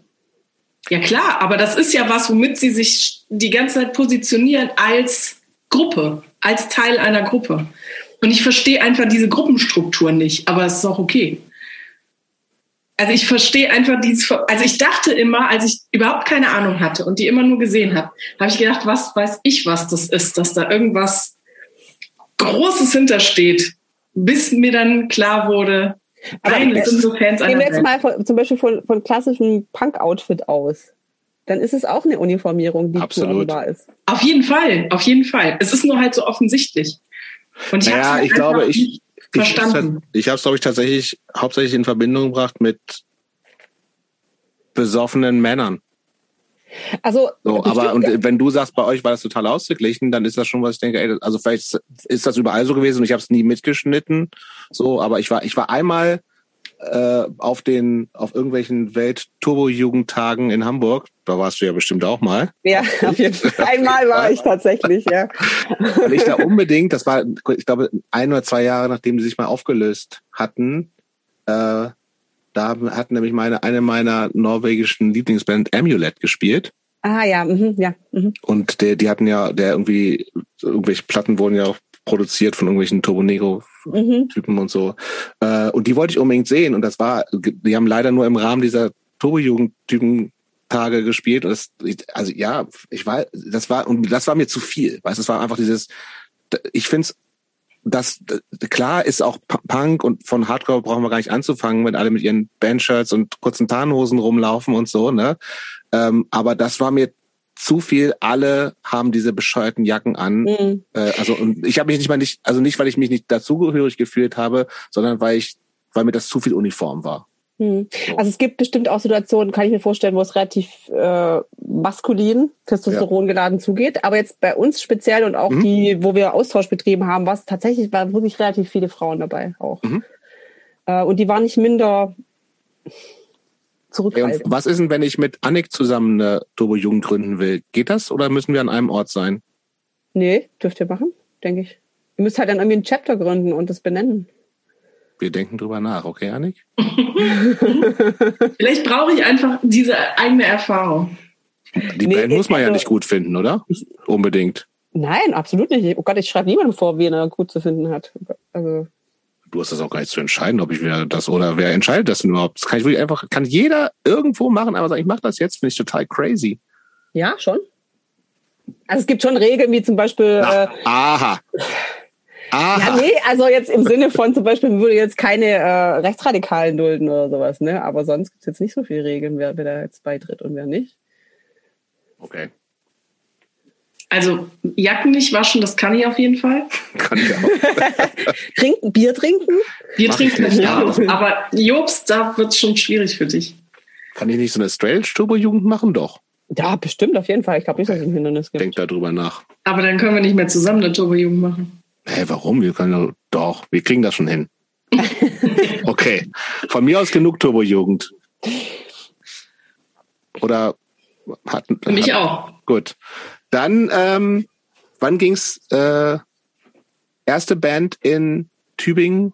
Du hast vorhin noch irgendwas genannt, was vielleicht vor Derby Dolls war? Nee, vor Derby Dolls war es nicht, nee. Okay. Also erste Band in, in Tübingen war auf jeden Fall Derby Dolls. Da war klar, ich und Moritz wollen eine neue Band aufmachen und dann haben wir Sag mal ganz kurz, äh, war Moritz etwa auch schon bei Rent a Gun dabei? Ja, ja. Ach du grüne Neune. wir kennen uns seit, ähm, naja, seit der Schule, ne? Also schon ewig und 3000 Jahre. Okay, das heißt, ihr hattet Bock, eine Band zusammen zu machen und ihr habt einfach dann Leute gesucht. Das habe ich so richtig verstanden. So ein bisschen. Es gab sonst niemanden, alles andere äh, sind weggebrochen die anderen sind entweder in Münzing geblieben oder sind, ähm, sind woanders zum Studieren hin. Mhm. Genau. Und dann war aber klar, wir wollen auf jeden Fall wieder eine Band haben. Und dann haben wir ähm, eine Freundin damals gefragt, ob sie Bass spielen möchte. Die kam in die Probe und ähm, irgendwie wollte sie doch nicht. Und dann hat ihr Freund einfach den Bass genommen. Und das war Philipp. Und ähm, dann hatten wir keinen Schlagzeuger und sind überall rumgetingelt und haben Leute angesprochen, ob sie Schlagzeuger oder Schlagzeugerinnen kennen. Und haben, sind dann in der Zelle fündig geworden mit dem Momo. Haben den eingeladen und der hat super gespielt und ähm, dann haben wir angefangen, Songs zusammen zu machen. Und es war aber klar, wir wollen jetzt keine Cover-Songs mehr machen. Wir wollen jetzt vor allem mhm. eigene Songs schreiben. Genau. Aber wart ihr dann schon so in irgendwelchen, so, wenn du sagst, äh, bisschen Apple-Haus gab es da schon. Das war so ein, zwei, also habe ich richtig, irgendwann hast du, glaube ich, gesagt, als du ein, zwei Jahre oder ihr ein, zwei Jahre in Tübingen wart, war das so, ne? Das heißt, mhm. wart ihr schon so ein bisschen vernetzt und hat sich das ja. dann eine Band machen anders angefühlt, als äh, in Münsingen eine Halbcoverband zu machen? Absolut. Also zum einen hatten wir eben diesen Ort, also Moritz hat ja, wie gesagt, auch dort sein FSJ mhm. gemacht. Wir konnten dann auch dort proben. Das war schon mal super, weil so ein Probe rankommen war für uns total rätselhaft, wie man es in Tübingen macht überhaupt. Die haben wir damals in Münzingen in der Scheune geprobt. Tatsächlich. Ähm, und aber auch die ganzen Strukturen. Also uns war dann auch klar, wir hatten dann ganz anderen Horizont im Sinn von, ähm, wir wollen nicht nur regional spielen, wir wollen auch ein bisschen rumkommen mit unserer Band. Wir haben gesehen, wie viele da Bands kommen von überall her und äh, auch wie dieses ganze DIY-Prinzip funktioniert. Und, und da ging uns so richtig das Licht auf. Was ist das für ein tolles Prinzip? Und ähm, ist es auch, immer noch. ja. Und äh, wir wollen daran teilhaben, wir wollen rumkommen. Ähm, und dann haben wir angefangen, da auch, also wir haben dann auch, ich habe zum auch Thekendienste übernommen bei Veranstaltungen und irgendwann haben wir auch eine eigene Veranstaltungsgruppe aufgemacht. Und dann eben wollten wir eben auch mit unserer eigenen Band spielen und haben da Songs geschrieben und genau. Aber das hört sich so an, als wärt ihr ganz schön schnell in so DIY abgerutscht. Ja, ja, total. Was dazu gehört.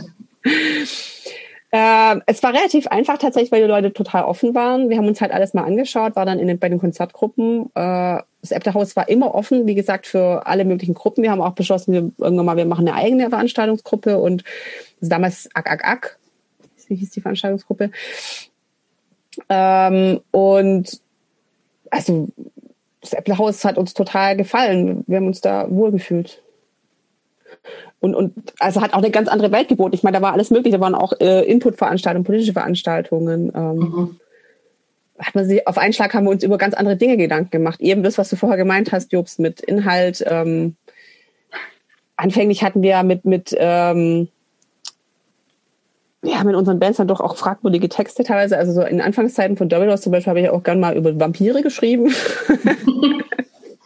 Anderes. und so mit wachsendem Interesse an unterschiedlichen, ja, an Subkultur, an DIY, an Bands, ähm, haben wir auch ganz andere Musik konsumiert und entsprechend wollten wir immer die, äh, die Mucke auch verändern dahingehend. Oder es hat natürlich einen Einfluss darauf gehabt, wie wir schreiben und, und wie es für uns sich anzuhören hatte. Also, wo, wo ich zum Beispiel, wo wir Hansaplast entdeckt hatten, äh, oder auch Neue Deutsche Welle überhaupt, alles in die Richtung, auch ideal und sowas, dann wollten wir mit Doppeldos sowas in die Richtung machen. Da haben wir dann auch nicht mehr auf Englisch geschrieben, dann war es Deutsch. Mhm. Und davor war halt total viel eben so gerade, was ich gemeint hatte mit Lost Towns, J Retard, ähm, so einfach so zuckige, ich würde es einfach als zuckige Gitarrenmusik beschreiben und wir wollten es auch so haben. Mhm. Also wir haben versucht, dann den Sound nachzubasteln und ähm, auf englische Texte so zu machen und, und einfach schnell zu spielen. Äh, es war aber alles total rätselhaft für uns irgendwie. Wir haben irgendwie versucht, das einigermaßen hinzukriegen. Es war natürlich nicht so ganz wie ähm, ja, ich wollte gerade fragen, wollte gerade fragen, ob quasi die langjährige klassische Gitarrenerfahrung irgendwie geholfen hat, so Songstrukturen zu verstehen und nachzumachen. Also ich hatte tatsächlich das Gefühl, dass ich im Bandkontext alles nochmal neu lernen musste. Also okay. ich hatte keine Ahnung von Powerchords. Ähm, ich habe einfach gezupft und und es war so eine Erkenntnis. Ich habe auch nie eine Solo-Gitarre gespielt oder sowas vorher. Ich mache es ja jetzt auch noch relativ wenig, aber ähm, das war, irgendwie ging mir so dicht. Ach, das geht so einfach. So einfach kann es doch gehen. Und es sind trotzdem coole Songs und es war total inspirierend und ähm, ja, und haben uns halt ausprobiert. Wir haben auch total viele Shows gespielt, die waren total Banane. Ähm, vor niemandem. Haben wir das nicht alle? Haben wir alle. ähm, aber es war trotzdem irgendwie immer lohnenswert. Wir haben es immer weiter betrieben und ausgebaut. Ja. Mhm. Und wir haben uns dann auch irgendwann mal gefragt, wie, wie macht man es eigentlich? Wie, also, es gibt ja CD, aber wer macht uns eine CD? Also wir hatten damals auch nicht so viel Plan von Platten oder so, ne? Also dass es mhm. auch andere einfach Tonträger gibt. Äh, Moritz hatte, glaube ich, schon hatte schon LPs, aber sonst waren alle so voll auf CD und äh, wie kann man das jetzt rausbringen? Äh, ah, da gibt's ja Labels. Also es war alles total irgendwie, ich weiß auch nicht, und die DIY-Welt hat sich dann so bisschen geöffnet, weiß ich nicht. Da gab's dann Angebote. Irgendwie haben wir dann gespielt, dann kam jemand und sagte, hey, ich hätte Bock, es zu machen, damals der Lux. Ähm, der heute ja, ich weiß nicht, ähm, ob ihr den kennt, der macht ja Comics, ne? Ich kenne den nicht. Ich auch nicht.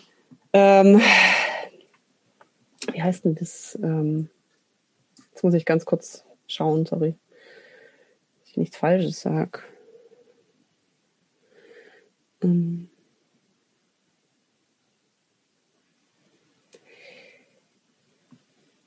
Egon Forever jetzt. Ach so, ja, Ah, den, ja. den kenne ich zumindest. Ja, Ich immer noch genau. nicht. Äh, Der macht Comics, glaube ich, teilweise für, also der werden teilweise veröffentlicht, glaube ich, im Ox und ähm, jetzt soll ich nichts Falsches sagen hier. Ähm, ich Ja, sind so- so- so Strich- oder so. Ne, so Strichmännchen und, Ja, und mit großen Köpfen. Ah, okay. Doch, ich Das glaube. bestimmt schon mal gesehen. Ja, ja. Genau, und der hatte damals noch ein Label, das hieß That Looks Good Records und irgendwie haben wir den auch im Apple House Kontext kennengelernt und er hat irgendwie gemeint, ja, er bringt das jetzt raus, er hat ja Bock drauf und wir waren total Feuer und Flamme und so haben wir uns immer Okay. weitergeholt. Ähm, wenn das stimmt, ne, gab es ja zumindest äh, Derby Dolls und Hysterese auch parallel, ne? Ja, eine Zeit lang schon, ja. Was, äh, wieso hat das denn nicht gereicht mit den Derby Dolls? Das lief doch eigentlich auch ganz gut. Gute Frage. Also zu dem Zeitpunkt waren wir wirklich absolut heiß zu spielen. Mhm. Und es ist ja auch mal so eine Frage, wie die Leute mitziehen, die mit einem zusammen Musik machen. Mhm. Äh, und wie intensiv man es so treiben will. Und da, ich meine, aber bin mir nicht mehr ganz sicher, aber ich meine, dass es daran lag, dass wir auch einfach Bock hatten, nochmal irgendwie einmal irgendwie in eine andere Richtung zu gehen Mhm. und andererseits aber sich auch mehr auszulasten. Und du hast ja dann auch bei Hysterese dann auch mit Gitarre gespielt, richtig? Ab Hysteresia. Ähm, ich hatte noch eine kurz, kurz eine Band mit, mit äh, Moritz und seiner Schwester, Plumbums, da habe ich auch Gitarre gespielt. Mhm. Aber ab dem Zeitpunkt habe ich gesagt, okay, ich möchte jetzt auch wieder versuchen, E-Gitarre zu spielen. Ähm, genau. Aber war jetzt nicht der ausschließliche Grund, warum wir jetzt Hysterese gegründet haben tatsächlich, sondern äh, wir hatten dann auch noch Hau kennengelernt, ähm, der, äh, auch im Apple House ähm, der ähm, Basser ist von Hysterese. Ähm, und äh, hatten auch Bock mit dem irgendwas zu machen. Der, hat auch, der hat dann auch teilweise irgendwie die Touren gefahren, zusammen mit seiner damaligen Freundin Sabine. Ähm, ja, ich weiß nicht, wir hatten einfach Bock, noch mehr zu machen, glaube ich. Wir wollten einfach Mhm. noch mehr machen. Ja. Was sind denn, also ich, wir müssen, wir wollen ja auch nicht äh, unbedingt nur, äh, also müssen nicht durch jedes Jahr der Bandgeschichte durchgehen, aber also Hysterese ist jetzt eine Band, die gibt's auch schon seit über einem Jahrzehnt. Mhm. Ähm, also kennen, glaube ich, auch viele Leute, die den Podcast hier hören. Ansonsten können Annik und ich die sehr empfehlen. Spitzenband. Ähm, auch mit äh, äh, bisschen Besetzungswechsel habt ihr gehabt, ne? Ja, ja, durchaus. Ähm, was sind denn jetzt auch so mal zurückblickend auf äh, die letzten 13, 14 Jahre, kannst du sagen, was so vielleicht die wichtigste Phase slash Tour slash Platte für dich war? Und hatte und hat die Band jetzt, was hat die Band jetzt für eine Bedeutung für dich? Also Hysterie jetzt speziell. Mhm. Mm, Naja, Hysterie ist für mich immens bedeutend. Ich äh, spiele mit allen Leuten, mit denen ich da zusammen spiele, unglaublich gerne zusammen. Wir verstehen uns super. Äh, wir waren unglaublich viel unterwegs. Ähm, ich finde jedes der Alben und auch das Demo super wichtig und gleichwertig gut tatsächlich. Also für mich jetzt so. Ähm, und es gab halt Phasen jetzt, also da würde ich jetzt sagen, so die, ja, kurz bevor unser Sohn geboren ist, wo wir sehr, sehr intensiv unterwegs waren, fast jedes Wochenende und auch sehr intensiv getourt sind. Also es waren, waren einfach tolle Sachen dabei. Wir haben unglaublich viel gespielt. Wir waren in Osteuropa unterwegs, wir waren in Amerika unterwegs. Ähm, ich bin unglaublich gewachsen, ich habe unglaublich viele Sachen gesehen, Menschen getroffen, tolle Menschen getroffen. Also es ist eine unglaubliche Fülle an äh, Erlebnissen einfach. Und warum ist es dir so wichtig, live zu spielen? Es gibt ja auch so Bands, die finden es gut, viel im Proberaum rumzuhängen und einfach vor sich hin zu spielen und Sachen auszuprobieren. Aber ihr wollt ja, oder du wolltest ja auch immer raus. Was kannst du das festmachen, was das ist, was dich da so, warum das für dich so wichtig ist? Also ich finde es unglaublich schön, ein Album zu schreiben, aber auch unglaublich anstrengend. Ähm, ich finde zum Beispiel die Tonstudioarbeit extrem oder wesentlich anstrengender als äh, live zu spielen, tatsächlich. Mhm. Ähm, und ich finde, es muss irgendwo, ähm, ich muss auf was zuarbeiten.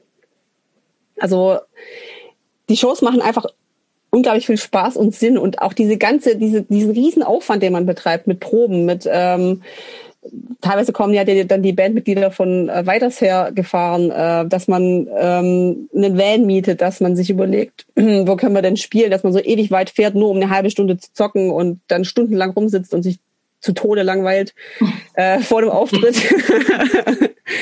ist irgendwie, also wo man sich dann auch einfach immer wieder äh, in Ketten fragt, warum mache ich das eigentlich? Ähm, weil man ja auch total viel Scheiß in Kauf nimmt, sage ich jetzt mal. Mhm. Aber dann auf der Bühne zu stehen und zu sehen, wie die Leute, wie es den Leuten gefällt, aber auch wie viele Leute sich veran, also wie sich die Leute, äh, die Veranstalter auch total Mühe geben, äh, für einen einen schönen Abend zu bereiten oder sowas, ist es einfach so unglaublich wert. Also es gibt einem so unglaublich viel zurück. Ich bin super glücklich und ich fühle mich auch sehr authentisch auf der Bühne. Mhm. Also es gibt mir auch voll was von meinem Leben. Also ich brauche es, um ähm, glücklich zu sein. Mhm. So schön, dass Punk sowas kann. Ja, absolut. Ja.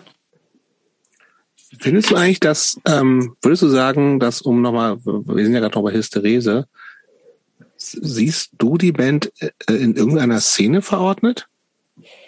Ähm, Ihr spielt ja auch so mit, manchmal mit so Bands zusammen, die jetzt irgendwie überhaupt nicht so aus so einem DIY-Kontext sind, ne? Auch, ich weiß nicht, wie das, wie das auf Touren ist, ob das auch eher so das ist, was man so kennt, oder ob das manchmal auch so, ich meine, theoretisch ist das, geht das ja auch als Rockband durch, so, ne? Finde ich. Absolut, ja. Also es ist schon in between. Ich mhm. denke, es ist so, wie wir sind auch mit der Geschichte praktisch äh, erstmal Rock, dann später was anderes entdecken, die DIY-Geschichten und so weiter. Ähm, ich, ich, ich denke nicht gerne in Genres und Szenen. Also mir können eine Menge Bands gefallen und ich spiele gerne mit einer Menge Bands und dann gucke ich nicht jetzt unbedingt immer drauf, ist es jetzt, muss es, dass es immer DIY sein muss oder es muss für mich äh, vertretbar sein, dort zu spielen. Ich würde jetzt nie irgendwo spielen, wo ich sagen würde, da, da passen die Umstände nicht oder die Strukturen. Mhm. Gab's das schon mal?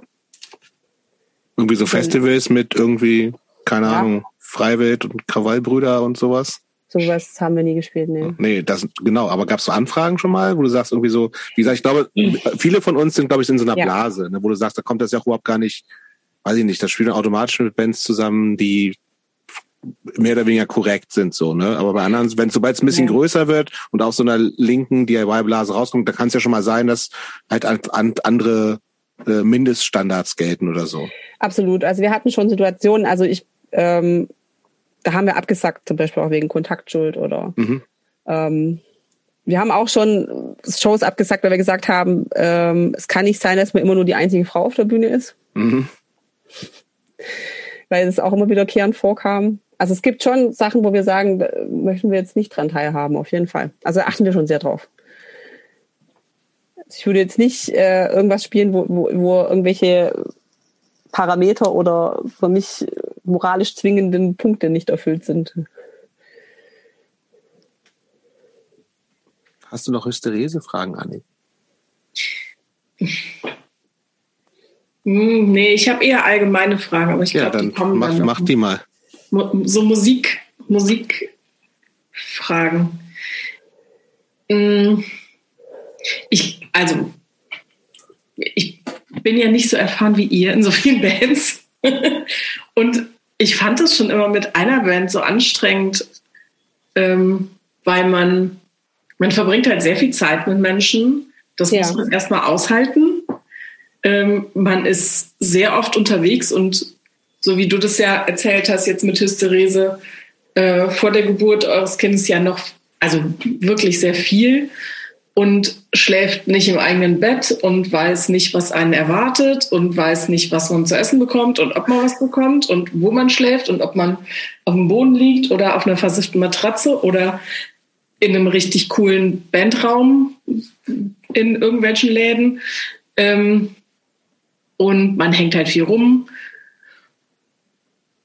Und also das dann auch noch gleichzeitig mit mehreren Bands zu machen, weil du hattest ja, also Derby Dolls gab's, gleichzeitig zeitweise Hysterese, dann gab's mit Hysterese ja aber noch Eat, Read, Sleep und mit Hysterese gleichzeitig auch noch Nox.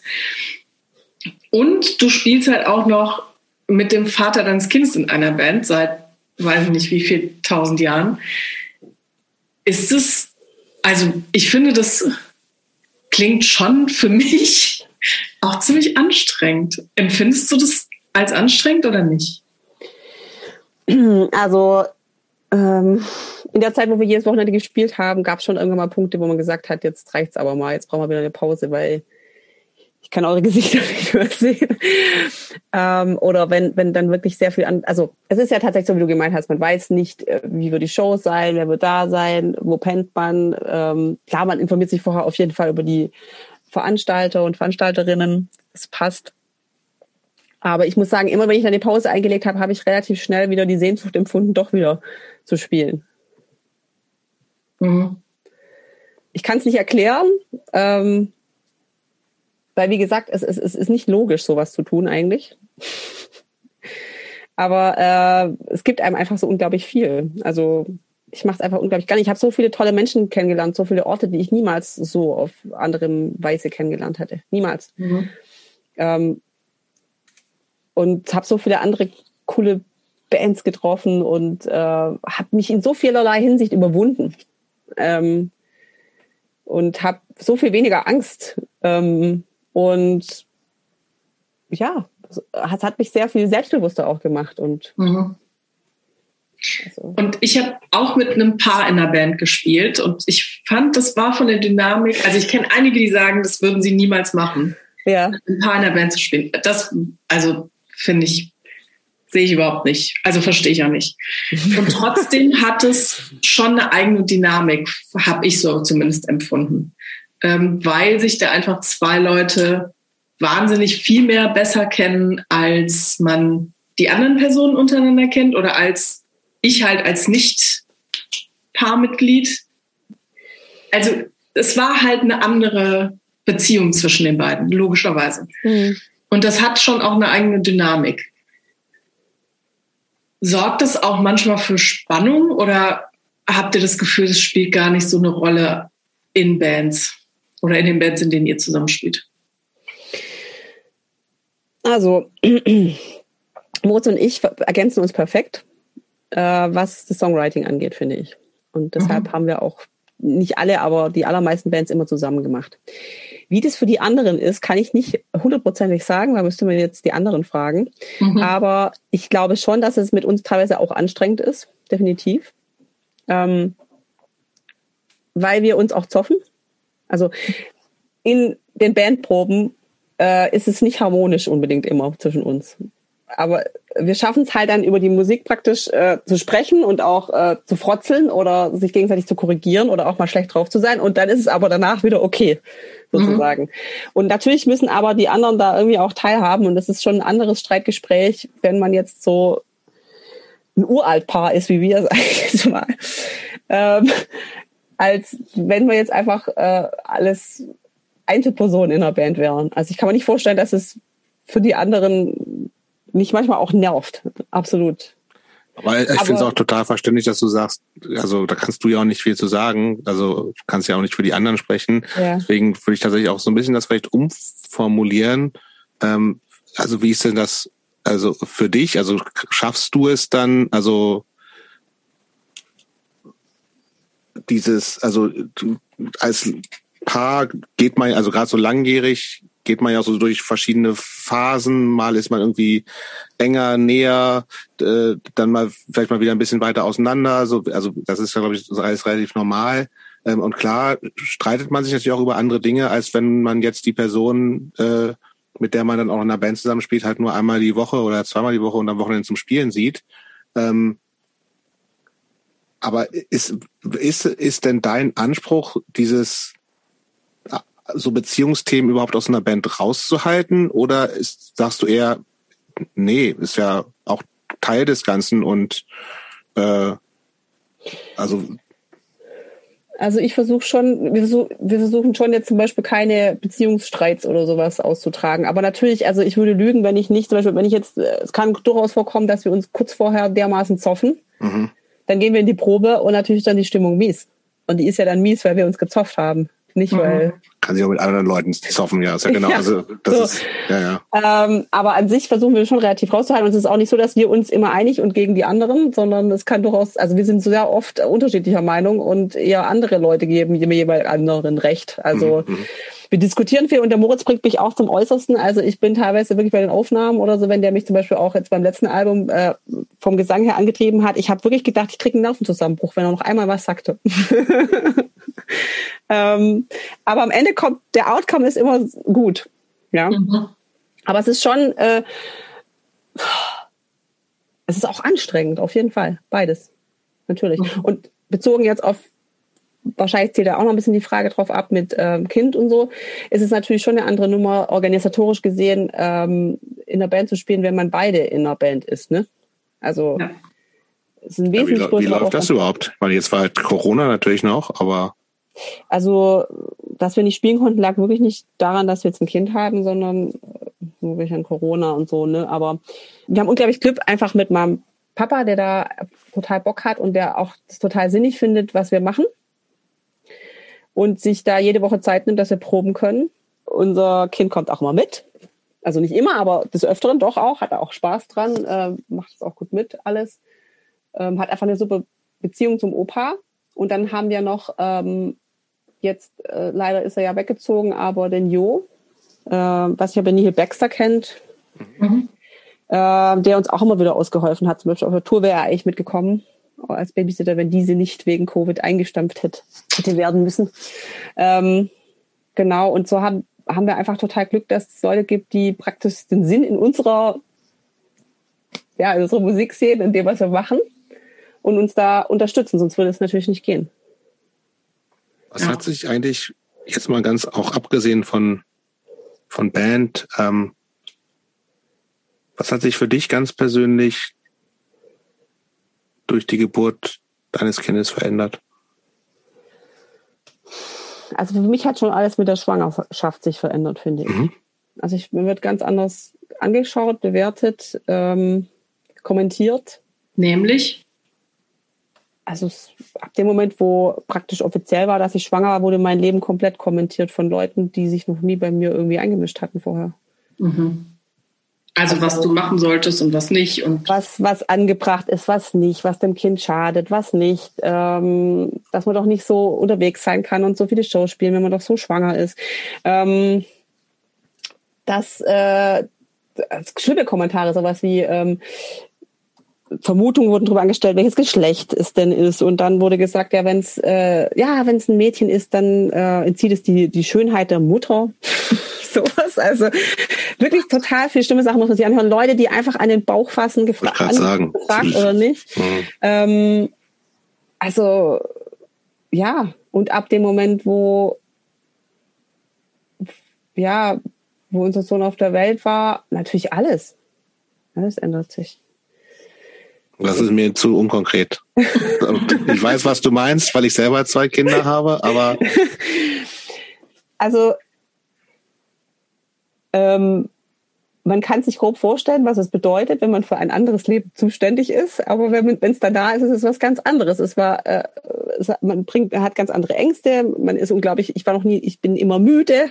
Ich war noch nie so müde wie äh, wie jetzt. Ich könnte immer schlafen. Ich ähm, mache mir unglaubliche Sorgen. Ähm, manche Leute, äh, alle kommentieren dich und wie du dein Kind erziehst, ähm, äh, wie du als Mutter zu, also dieser vor allem dieses, wie man als Mutter zu sein hat und was man als Mutter zu tun und nicht zu tun hat, wie man auszusehen hat, empfinde ich als extrem ähm, belastend. Und ich bin unglaublich gerne Mama, aber ich bestehe nicht nur aus äh, Mama sein. Aber es ist mhm. so ein Stück weit eine Erwartung auch äh, von vielen Leuten. Mhm. Ähm, und äh, dieser ganze, ich sag mal, Muttermythos, der da so mitschwingt, was man alles, also es wird auch einfach alles kommentiert und egal was man tut, ist es nie richtig. Ja. Ähm, ja, also. Aber wenn du das so sagst, das klingt schon so, als ob dich das auch beschäftigt. Du stehst dann, stehst du da drüber? Nervt es nur oder macht, bringt es dich auch irgendwie zum, verunsichert dich das manchmal auch? In aller Regel lasse ich mich davon nicht verunsichern, aber es gibt schon Tage, ich meine, jeder ist mal empfindlich oder so, ne? Und mhm. dann, dann fängt man plötzlich an, Dinge zu glauben, die man vorher für absoluten Mumputz gehalten hat, ja. Also ich stelle dann schon in Frage, ob ich eine gute Mama bin, wenn ich mein Kind so und so viele Stunden abgebe oder wenn ich dann äh, am Wochenende trotzdem proben gehen will und äh, weil halt Leute sowas sagen. Mhm. Sagen dir sowas wie, wie könnt ihr das machen mit den Proben? Ähm, ich könnte mein Kind nie einfach so beim Opa parken. Mhm. Und so eine Geschichten, ne? Also, oder ähm, man kann doch den nicht mitnehmen auf Tour. Ähm, das stresst den doch total. Mhm. Aber die ja. kennen ja mein Kind überhaupt gar nicht. Ja. Ich finde auch das Gefühl, also ich bin kein Elternteil, auch bewusst bin ich keine Mutter.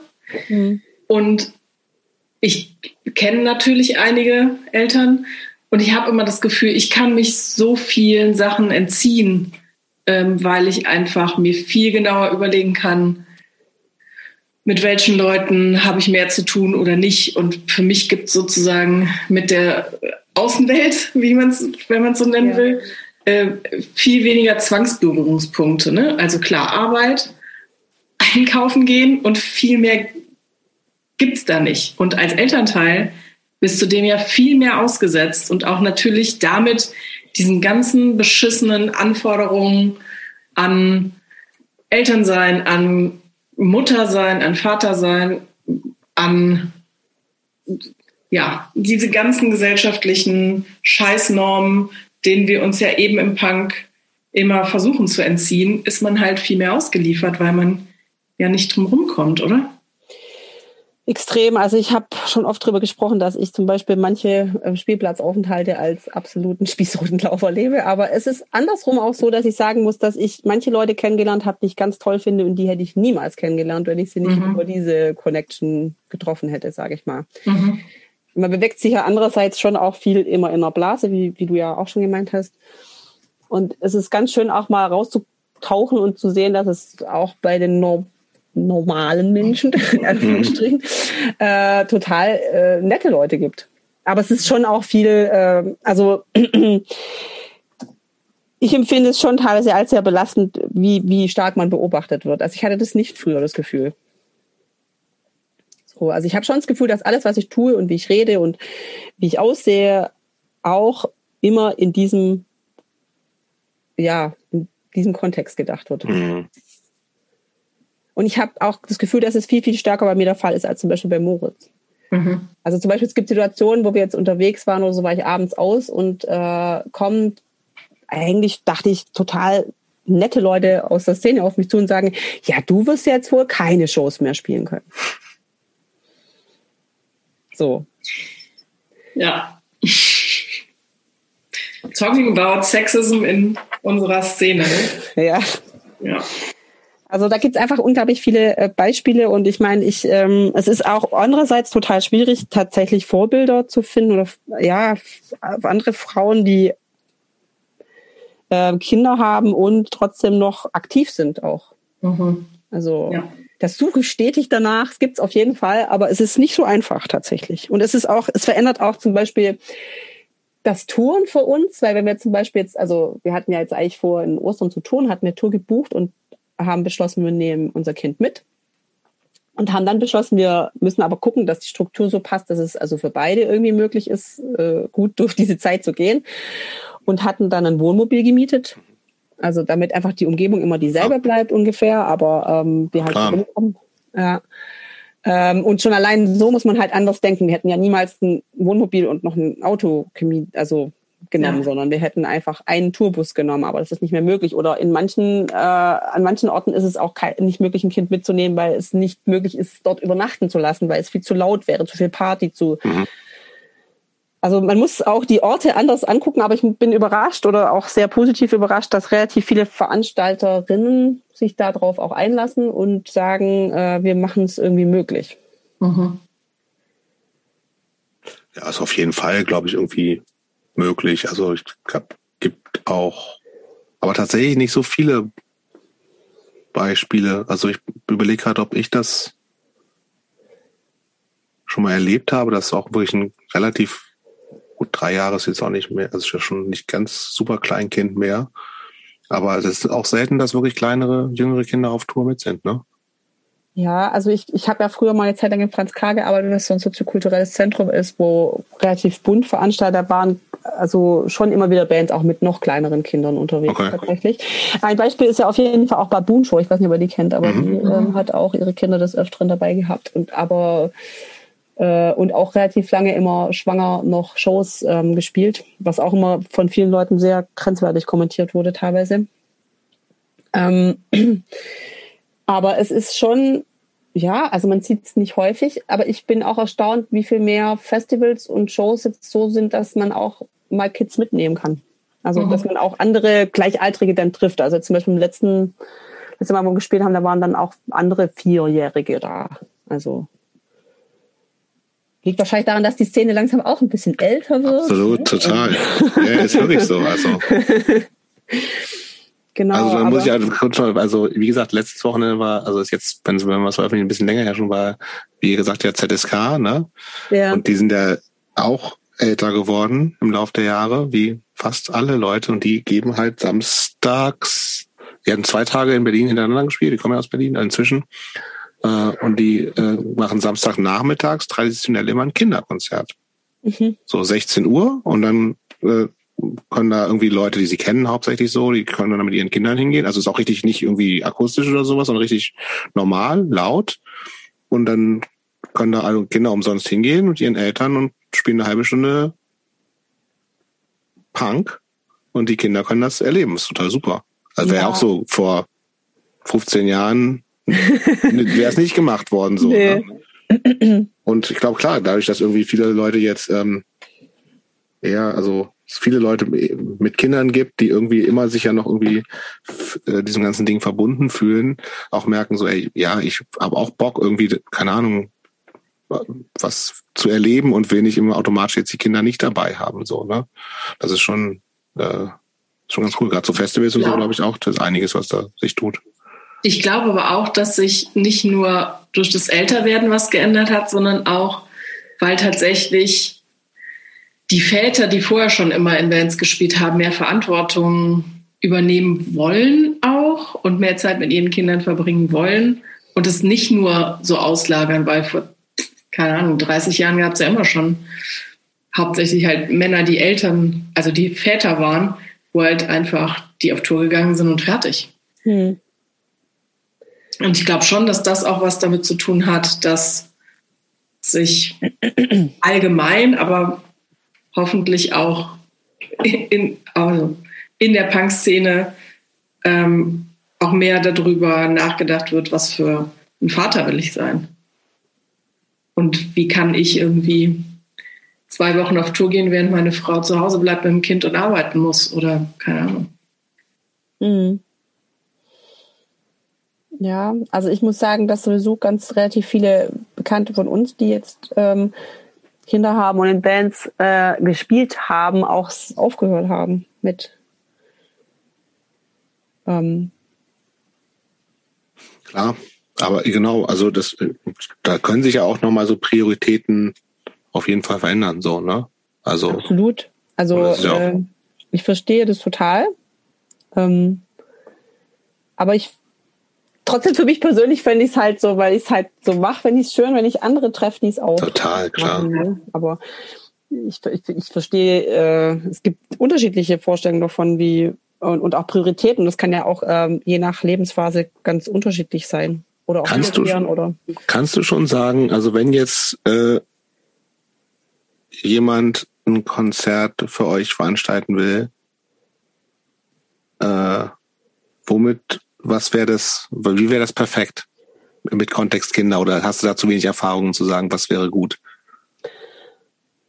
Tatsächlich habe ich bisher wirklich wenig Erfahrung. Ja, ne? Wir hatten immer wieder vor, Shows zu spielen und relativ viel wurde dann ja immer wegen Covid abgesagt. Wir mhm. haben jetzt wirklich relativ wenig Shows gespielt mit äh, Kind dabei. Ähm, drei insgesamt.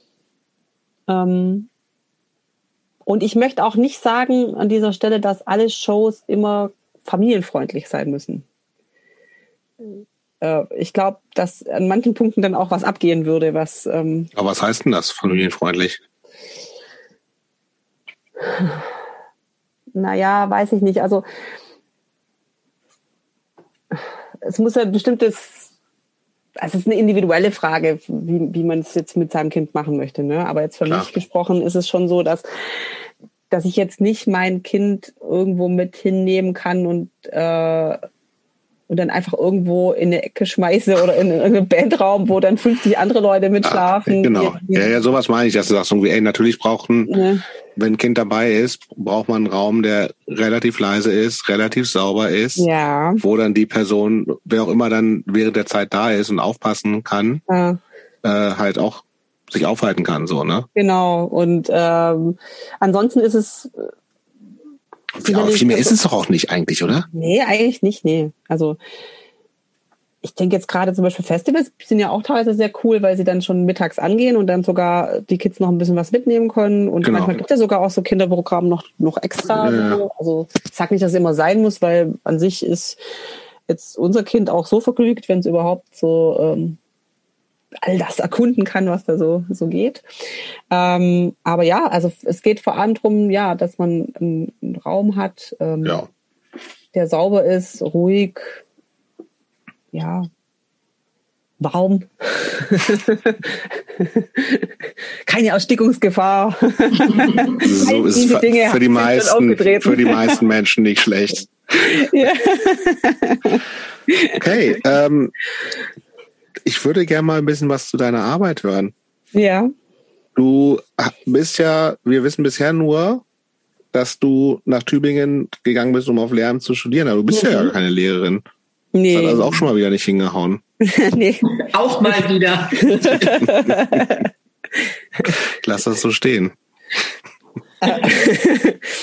nee, ich habe also ich habe mein erstes Staatsexamen gemacht. Mhm in den drei Fächern und dann habe ich, also habe ich ein Praktikum auch im Rahmen dessen gemacht und da hieß es, ich wäre, äh, ich war immer skeptisch gegenüber diesem Lehramt und äh, dann hieß es, ich wäre eine ganz tolle Lehrerin und dann habe ich mich breitschlagen lassen, habe das Referendariat begonnen und nach zwei Wochen abgebrochen. Weil es so furchtbar für dich war?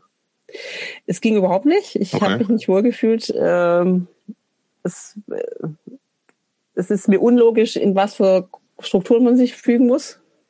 Mhm. Ähm, und ich hatte wirklich ein sehr großes Unwohlsein. Also ich fand zum Beispiel auch, ich fand es grenzwertig, dass mit Referent, also dass es tatsächlich so äh, Bewertungskriterien nach Persön also Persönlichkeit zum Beispiel Bewer irgendwie Bewertungskriterium ist, also dass man eine Lehrerpersönlichkeit hat oder Lehrerin-Persönlichkeit. Mhm. Ähm, dass äh, der eine Mentor sagt, das wäre die absolute Weisheit, der andere das und man muss dem immer folgen und also man hört ja ganze Zeit drillmäßig, da mussten alle durch und das mhm. muss man jetzt auch und so. Also das ging für mich irgendwie überhaupt nicht klar. Es war auf jeden Fall so, dass ich jeden Abend heimkam und unglaublich geweint habe, mich so unglaublich schlecht gefühlt habe wie noch nie in meinem Leben und dann habe ich beschlossen, es kann so nicht gehen, ich muss ähm, das beenden. Und wusste dann aber auch gar nicht, was ich machen soll. Aber es klingt auch nach überhaupt keiner leichten Entscheidung, nach ein paar Jahren Studium zu sagen, Alter, okay, das, das war es gar nicht. Also ähm, war das so, so ein Loch oder war es auch was, war die Erleichterung zu sagen, ich habe geschneit, dass das nichts für mich ist, größer? Die Erleichterung war größer. Okay. Ja, aber es war schon so, oh Gott, und was jetzt? Und weiß ich nicht. Also, hat man, aber, also, hat man mit dem ersten Staatsexamen irgendeinen anderen Abschluss dann? Nee. Ja, doch, wenn man Gymnasiallehramt studiert hat, ist es im Grunde wie ein Magister. Okay.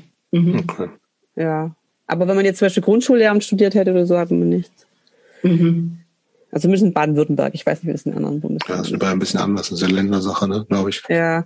ja. Ähm, und ich war, ich hatte keine Angst, weil ich, äh, also ich war, das war schon nicht toll, ne? Und es war auch nicht toll, meinen Eltern das beichten zu müssen und sowas, ne? Aber ähm, an sich war es mir egal, weil ich wusste, ich, also ich kann so, wenn ich jeden Tag weinend heimkomme, das habe ich nie. Also das mhm. kann nicht gut für mich sein. Das war, das war Ein, eindeutige Zeichen auf jeden Fall. Und dann habe ich aber relativ viel Glück gehabt und wurde relativ früh gefragt von ähm, der Kulturwerkstatt in Reutlingen. Die haben jemanden gesucht in der Mädchenarbeit. Also Die machen ganz viel Musik und medienpädagogische Geschichten und es gibt nicht so viele Frauen in der Gegend, die grundständig einige Instrumente spielen können. Und dann haben die mich angesprochen, ob ich nicht Bock hätte, da äh, ein Projekt ähm, fortzuführen. Da war meine Vorgängerin war schwanger und ähm, genau. Und dann bin ich da eingestiegen und habe so ein als Mädchenmusikprojekt so, begleitet. Als Sozialarbeiterin dann quasi oder sowas? Oder wie? Ja, Quereinstieg. Mhm. Und habe dann aber beschlossen, dass ich zeitgleich auch Erziehungswissenschaft studiere, damit ich ähm, nachher auch was an der Hand habe, wenn ich jetzt irgendwann mal wechseln müsste, sozusagen. Und das, also es war für mich eigentlich die perfekte Arbeit für den Zeitpunkt auf jeden Fall. Also ich und das heißt, du hattest verschiedene Mädchengruppen und hast mit denen Musik gemacht. Ich hatte zum einen, äh, also ich hatte vorwiegend Mädchengruppen und ich habe aber auch Projektarbeit gemacht. Das heißt, ähm, eigene Anträge geschrieben äh, und ähm, Gelder eingeworben, um Projekte umzusetzen. Das waren okay. einmal so Mädchenbands, aber es waren also auch so inklusive Geschichten.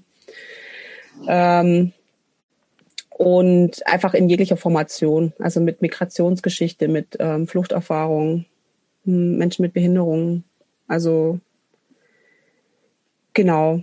Und äh, habe halt mit denen dann gemeinsam Bands gegründet, Songs geschrieben, haben Auftritte gemeinsam gemacht.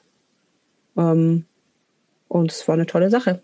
Also ich konnte auch einfach selber persönlich dafür sorgen, dass mehr Frauen äh, oder mehr Mädchen an äh, Instrumente kommen. Also jetzt ohne äh, jetzt in eine bestimmte Musikrichtung zu drängen oder so, war ja wirklich alles dabei von ähm, Punk bis ähm, Pop-Songs oder manche wollten auch Schlager spielen. Ich war eigentlich für alles offen. Mhm.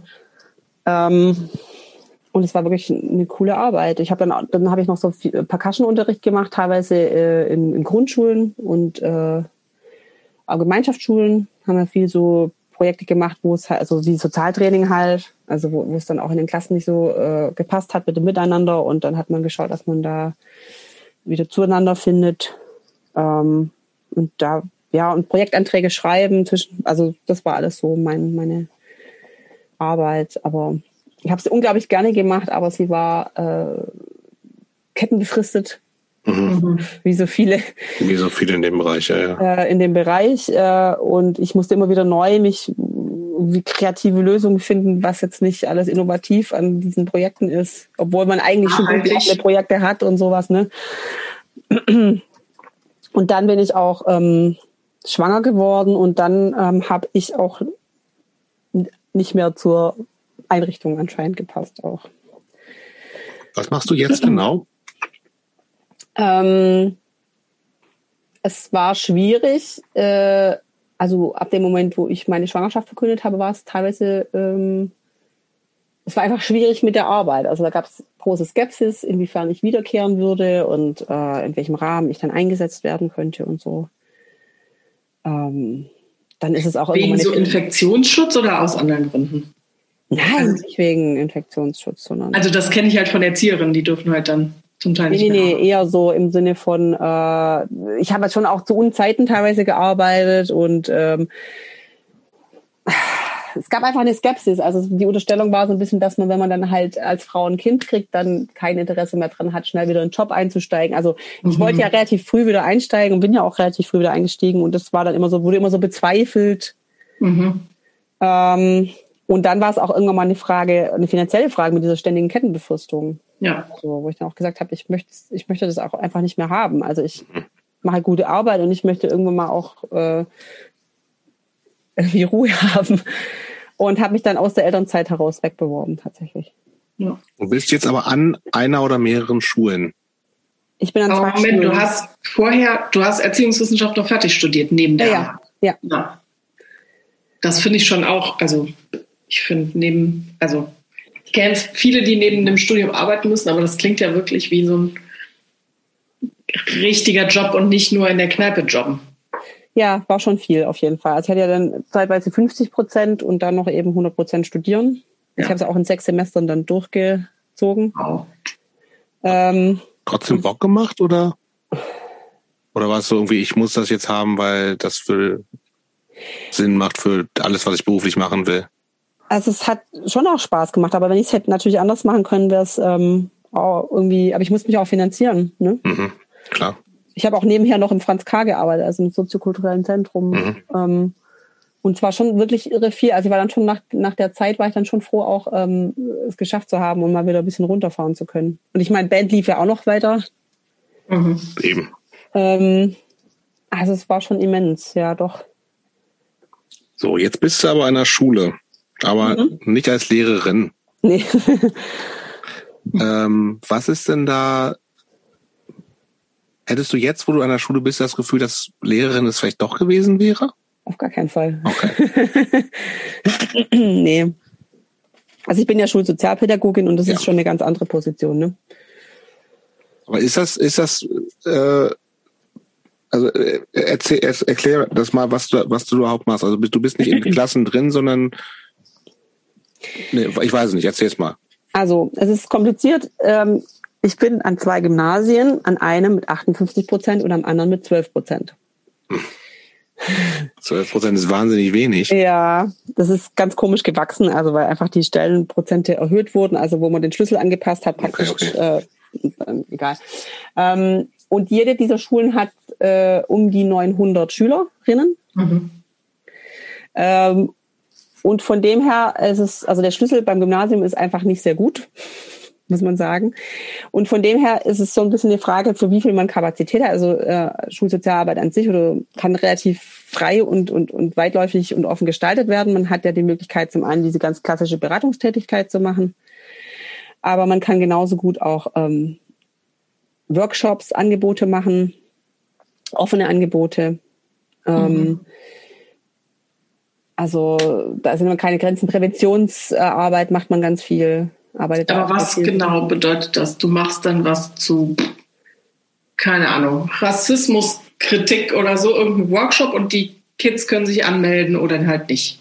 So was? Ähm, sehr unterschiedlich. Also wie gesagt, Beratungstätigkeiten in einem relativ großen äh, Raum ein, tatsächlich im Moment sowieso extrem, weil äh, weil der Bedarf sehr groß ist bei den Kindern und Jugendlichen momentan. Aber das heißt, da ganz kurz, das heißt, irgendjemand, Schüler, Schülerin kommt zu dir und sagt ja. irgendwie, ich habe Redebedarf über X Thema XY.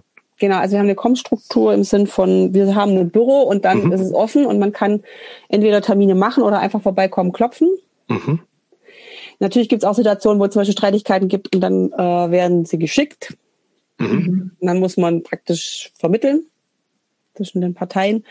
Wir werden aber, also was wir auch immer machen, ist halt Klassenaktion, dass wir in jede Klasse gehen und dort ähm, Sozialtraining machen oder ähm, was zum Thema Kommunikation, ähm, und es gibt natürlich auch immer wieder, äh, es gibt immer so ein, so ein Präventionskurriculum, sage ich mal, wo man gemeinsam mit Präventionsbeauftragten der Schule zusammenarbeitet und ähm, immer wiederkehrende Veranstaltungen für Klassen hat, wie was ich Drogenprävention ähm, zum Thema ähm, Aufklärung ähm, oder zum Thema Essstörungen. Also je, es kann auch nach Bedarf zum Beispiel sein, dass, ein, äh, dass Lehrer oder Lehrerin auf uns zukommt und dann ähm, es gibt bestimmte Problemlagen in einer Klasse und wünscht, dass man da mal was zum Thema macht. Und dann können wir entscheiden, sind wir kompetent genug, das jetzt zu dem Thema zu machen. Aber wir sind auch durchaus mit einem, wir haben gewisse äh, ja, Sachkosten, die wir umsetzen können zum Beispiel und dann einfach von außen auch externe zuladen können. Also mhm. bestimmte Themenbereiche würde ich mir jetzt auch nicht zutrauen, das ähm, so zu machen wie die Experten. Und dann lade ich die zu. Also, und wir mhm. machen gemeinsam eine Veranstaltung zum Beispiel. Ja, also man kann auch eine Schülerband oder kann man auch machen oder äh, ich wollte ja immer was dann gleich installieren mit irgendwie Songwriting Workshop oder sowas, aber es war dann alles ja passé wegen Covid, weil ja, ne, also alles im Grunde genommen ist es so, dass seit ich dort arbeite, ist Covid und viele unserer Sachen, die wir normalerweise auch eher so mit einem positiven Zugang zur Schulsozialarbeit machen, nicht angeboten werden können, weil sie nicht den Hygieneauflagen zum Beispiel entsprechen. Mhm. Ist aus deiner Sicht Schule eigentlich im Lauf der Jahre, seitdem du, wir in der Schule waren, eigentlich besser geworden? Zu teilen. Also ich bin schon aus, hm, also ist es zum Beispiel jetzt, ich glaube nicht überall, aber in Tübingen zum Beispiel ist in jeder Schulform gibt es Schulsozialarbeit, halte ich für sehr, sehr sinnvoll. Ähm, es gibt ähm, es gibt eine größere Offenheit gegenüber. Also ich, ich habe schon das Gefühl, dass die, die jetzigen Jugendlichen und Kinder wesentlich offener auch umgehen mit mit Themen, die in meiner Jugend noch nicht so auf dem Tablett waren. Also äh, zum Beispiel Stichwort psychische Erkrankung oder ähm, nicht mehr totgeschwiegen. Ne? Ja, ja. ja. Also es gibt eine viel größere Offenheit äh, bei den Jugendlichen, als ich das von meiner Generation gewohnt bin. Also die gehen auch viel, viel natürlicher um damit, dass, äh, dass man einfach nicht mehr in, in zum Beispiel binär denken muss. Ja? Also ich habe schon das Gefühl, dass es da viele Schülerinnen gibt, die äh, wesentlich mehr, als ich das von meiner Schulzeit kenne, die, die damit ganz natürlich umgehen. Ähm, wo ich auch immer noch selber, also äh, mich hinterfrage, weil ich, ich mir ist es super wichtig, äh, darauf Acht zu geben. Und trotzdem habe ich das Gefühl, ich bin ständig darum bemüht, dass es natürlich wirkt oder mhm. dass es, ich weiß nicht, ja, äh, äh, dass ich ähm, sprachlich korrekt agiere und so. Ne? Und das ist aber so, so manchmal habe ich schon den Eindruck, ich mache es auch ähm, bemüht. Das ist auch interessant. Ich mache auf meiner Arbeit, entwickeln wir gerade eine Selbstlernplattform eigentlich für LehrerInnen zu Genderkompetenz. Und wir haben vorher so einen kleinen Fragebogen rumgeschickt, was sich überhaupt LehrerInnen in Bezug auf Genderkompetenz wünschen. Und hauptsächlich eigentlich zu 90 Prozent wurde nur über Sprache geredet. Mhm. Und das ist echt, das treibt echt Leute an Schulen um. Das ist mhm. echt ja. Aber, was da. Ja, und. Ja, aber ist doch, findest du das nicht richtig und gut auch? Oder was, was Handfestes, was man angehen kann? Also, weil Sprache ja, ja auch total, ja. Schon. Ich glaube aber, dass das, ähm, dass man, wenn man nicht weiß, was dahinter steckt, so im Grundsatz, wie Gesellschaft funktioniert und wie Rollenzuschreibung und ähm, soziale Konstruktionen und Positionen funktionieren. Ich glaube, dann hilft Sprache am Ende nicht.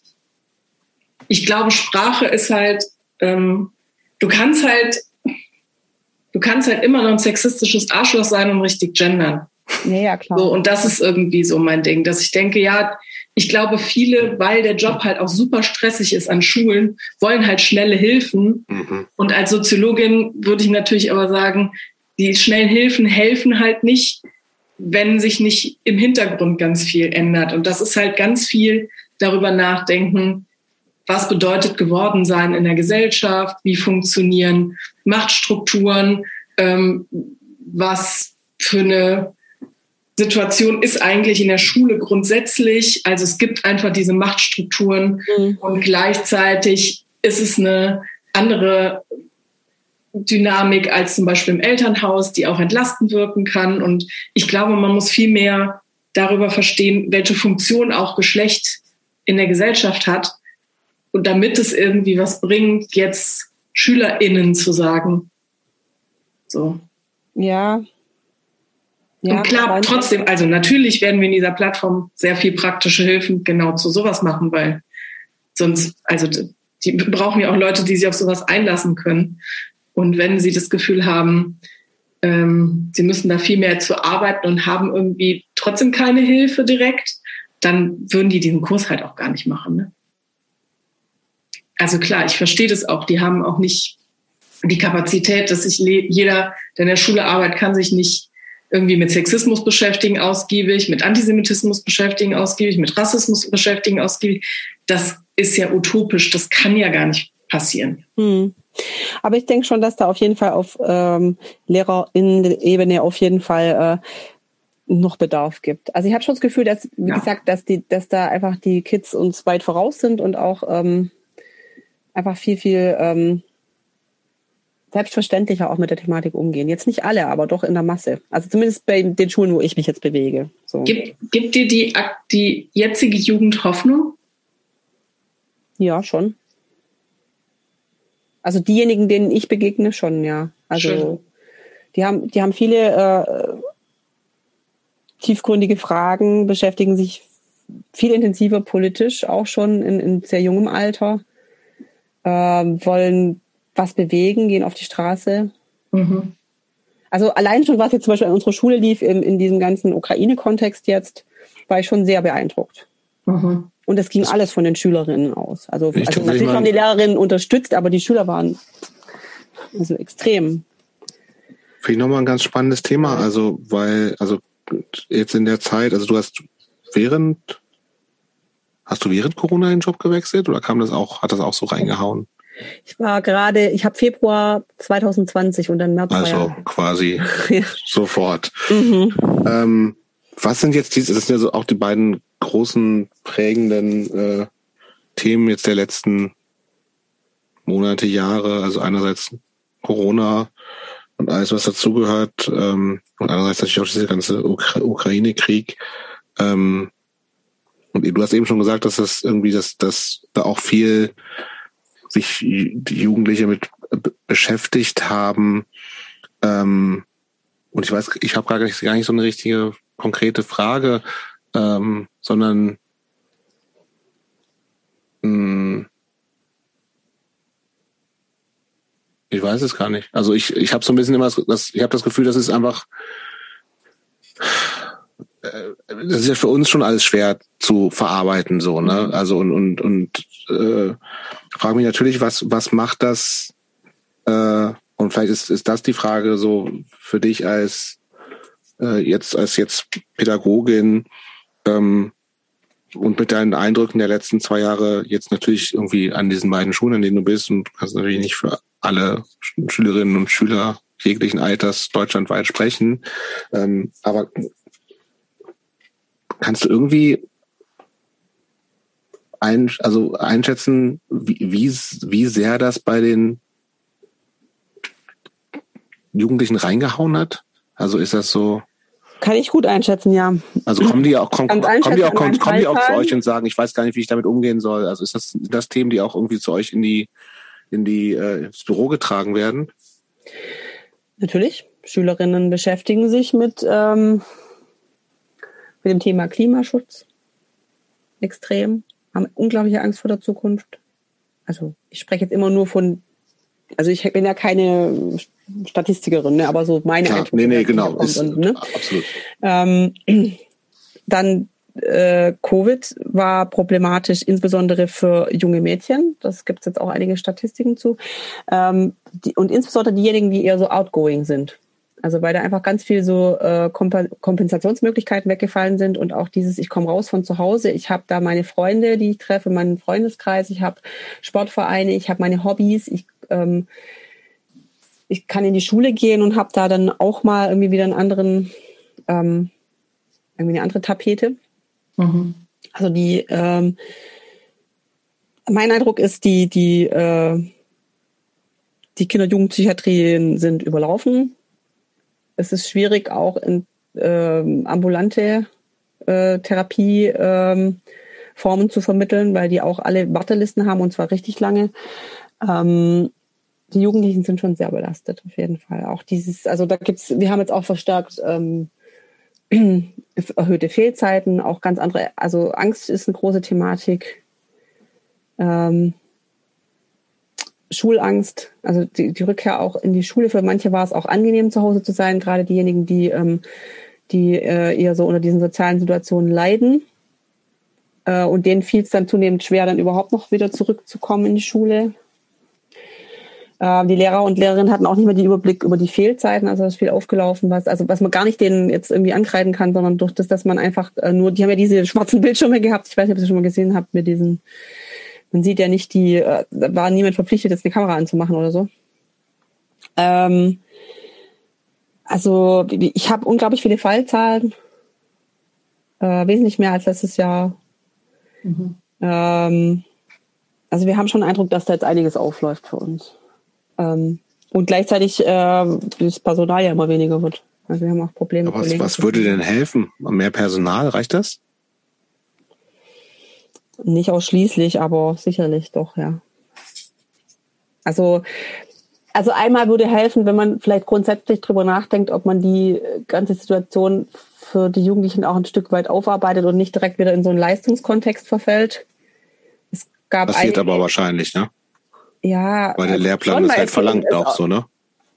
Also einmal ist es halt so, dass ähm, ähm, einmal ist es so, dass da schon sehr viele auch Rücksicht drauf genommen haben, also nicht jetzt unbedingt wieder in den Bewertungskontext eingestiegen sind. Andererseits ist ja, wie man weiß, dass äh, es ist äh, gerade das, was Annike gemeint hat, es ist halt einfach alles sehr vorstrukturiert und es gibt eben Vorschriften, es müssen Leistungen erbracht werden, so und so viele, dass ein Schuljahr abgeschlossen, also es gibt halt tausenderlei Regeln, ja. die auch erfüllt sein werden. Also die müssen erfüllt werden, damit überhaupt ein Schuljahr abgeschlossen werden kann.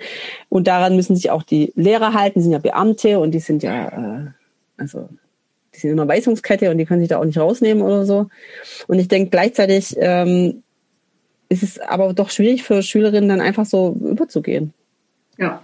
Aber auch für die Lehrerinnen, die sind auch alle überlastet. Also die, ja. die hadern auch alle mit dem Thema und also ich denke, da ist äh, unglaublich, aber das ist ja wie mit allem, äh, hat man das Gefühl, mit Covid und auch den ganzen Situationen, die sich ja jetzt zuspitzen, dass alles so wie ein Brennglas, mit einem Brennglas irgendwie so noch, noch einfach noch viel fokussierter irgendwie jetzt zutage tritt.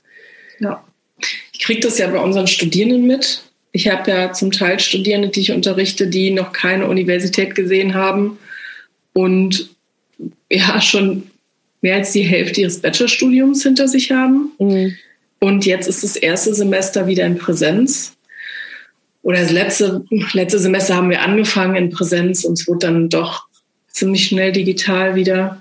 Und das ist schon, ich sehe halt ganz viele junge Menschen, die so gerade aus dem Abi kommen, sich total gefreut haben auf dieses Studium, gleichzeitig irgendwie überhaupt nicht reinkommen, weil sie zum Teil zu Hause wohnen weiterhin, weil sie diese, diesen Campus nicht haben. Mhm. Und man merkt schon auch, dass die also auch inhaltlich gar nicht so reinkommen. Ne? Also dass ich, ich erlebe Leute im dritten Semester, die keine Ahnung haben, wie man nur ansatzweise zitiert. Und mhm. das war vor Corona irgendwie gar nicht vorstellbar. Und ich sehe halt, also wir diskutieren zum Beispiel ganz viel im Team, wie damit umzugehen ist. Also was, was jetzt auch ein angemessener Umgang ist, entweder die noch mehr zu entlasten. Gleichzeitig merken wir aber auch, dass die, wenn wir zum Beispiel total viel bereitstellen für Material, dass die ähm, weiter in diesem Schuldenken bleiben, was Universität halt nicht ist. Ähm, und dass sie auch gefordert werden wollen. Und gleichzeitig ist es total schwierig, diesen, diese richtige Balance der Forderung zu, hinzukriegen, ohne dass sie eben direkt überfordert sind, weil wo sollen sie Sachen gelernt haben? Wie die Kontexte funktionieren? Und ich habe das Gefühl, dass das vielleicht auch ein bisschen vergleichbar ist zur Schule, dieses Spannungsfeld zwischen Über- und Unterforderung, dass das wahnsinnig schwierig hinzukriegen ist. Ähm, also ich finde halt eklatant jetzt für die Jugendlichen zum Beispiel, was ich mir vorstelle, also gerade die jetzt, die zwei Jahre praktisch in ihrer Jugendzeit sind, mhm. die konnten von zu Hause nicht weg. Ja. Aber es ist ja der Entwicklungsschritt, der gemacht werden muss. Also ich ja. möchte ja nicht mehr bei meinen Alten abhängen zu Hause. Ne? Also, und das war überhaupt nicht möglich. Und das ist auch nicht nachholbar. Mhm. So vieles war ja nicht möglich, so, ne? Mhm. Einfach. Also. Also ich habe schon, ja, also ich habe schon Eindruck, dass auf jeden Fall, also dass die Jugendlichen heutzutage schon viele Themen zu bearbeiten haben, die ähm, sehr schwerwiegend sind. Ja. Ich habe das Gefühl, es ist so. Ne? Ja. Und man merkt schon, ja. ja. Aber du sagst ja, die kriegen das hin. Du hast ja Hoffnung bei, für die Jugendlichen. ich weiß nicht, ob sie es hinkriegen, aber ich habe ich hab Hoffnung, dass, also ähm, ich, ich, ich sage jetzt nicht, oh mein Gott, ähm, die heutige Jugend. ja, ich denke aber auch fast, also ich habe auch so ein bisschen das Gefühl, also das ist schon, das sind schon echt krasse Zeiten, so und einfach echt mhm. schwierig für die, äh, also gerade für, wenn du in so einer Entwicklungsphase bist. Aber ich habe auch gleichzeitig das Gefühl, dass, also vielleicht, weiß ich, also ich bin natürlich auch, will das auch nicht pathologisieren und so, aber das sind ja schon vielleicht auch so ein bisschen traumatische Geschichten, so, ne? Die, die, ähm, aber ich habe auch, bin aber auch irgendwie eher so ein bisschen vorsichtig optimistisch, wo ich denke, also so, wie, was du ja auch gesagt hast, dass irgendwie Jugendliche einfach auch einen viel offeneren Umgang zu vielen haben, dass sie irgendwie auch, glaube ich, da eher die Hoffnung sehe, dass die das auch besser für sich und als Generation, um das vielleicht mal sozusagen verarbeiten können, als wenn das vielleicht unsere Elterngeneration wäre, wo einfach irgendwie gar nichts ja auf oder wenig aufbereitet wird, sondern alle machen so ihren Scheiß mit sich selbst oder nur in der Familie mhm. aus, so, ne? Und selbst das irgendwie nicht mal so. Ich glaube, dass auch dieses äh, zu merken, okay, ich, das war scheiße, ich musste aber auch nicht allein damit umgehen, sondern hol mir irgendwie noch irgendwo Hilfe und gehe dann halt vielleicht, also im ersten Schritt zu einer äh, Schulsozialarbeiterin und fress das nicht in mich rein. Das, das, das glaube ich eben auch, dass das, dass das, äh, ja, dass, dass die das besser verarbeiten können als als wir es vielleicht auch noch gemacht hätten. Mhm. Aber ich muss sagen, also es gibt schon auch immer noch dieses, äh, ich, man geht nur mit äh, Problemen zur Schulsozialarbeit. Ne? Also ich Klar. Nicht so. Und, und natürlich ist für mich schon auch immer so, also man hat ja immer so ein Zerrbild, wenn man in so einem bestimmten Bereich arbeitet. Und ich hatte zum Beispiel auch äh, eine Phase, wo ich dann immer heimgekommen bin und gesagt, sag mal, haben alle Jugendlichen Probleme? Oder ja, klar, du komm, die kommen ja nur so zu euch. Ne? schlecht. Und ja, ja. natürlich weiß ich, dass es nicht so ist, aber man hat da, also ja, ich habe ja ein sehr selektives äh, Bild Total. von, von Jugendlichen. Aber ich bin schon beeindruckt von, von vielen, die zu mir kommen, wie offen die mit bestimmten Themen umgehen, wo ich jetzt sagen würde, in dem Alter hätte ich das nicht so gemacht. Genau. Ich auch, denke ich auch.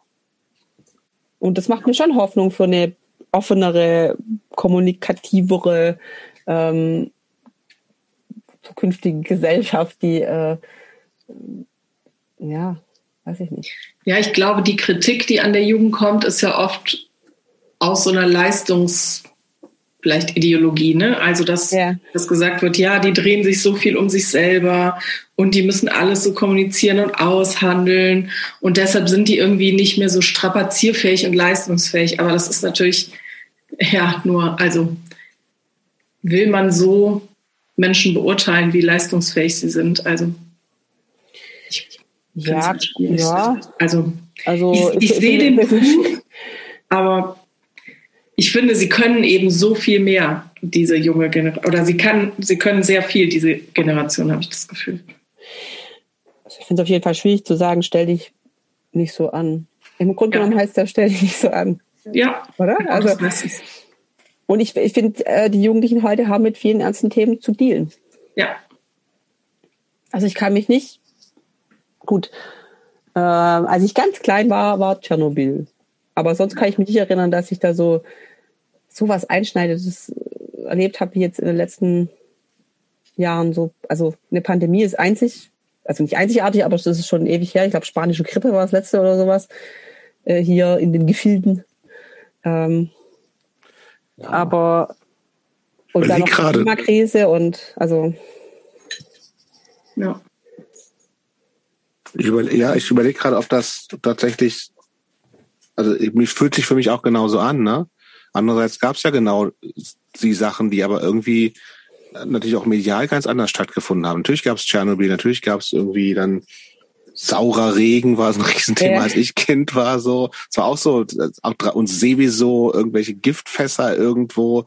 Also Jugoslawienkriege. Genau, und jetzt irgendwie ja, ja. Krieg, Krieg war, aber der, der trotzdem hat der eine andere, also berührt der selbst mich halt auch nochmal anders so, ne? Und das hat für mich, glaube ich, gar nicht so viel. Also Ukraine-Krieg fühlt sich für mich komplett anders an als Jugoslawien-Krieg, obwohl ich äh, zu beiden äh, Zeiten erwachsen war. So. Und es ist, glaube ich, überhaupt nicht dieses, es ist irgendwie näher dran, so. Ich meine, Jugoslawien ist auch, war auch nicht weit weg, ne?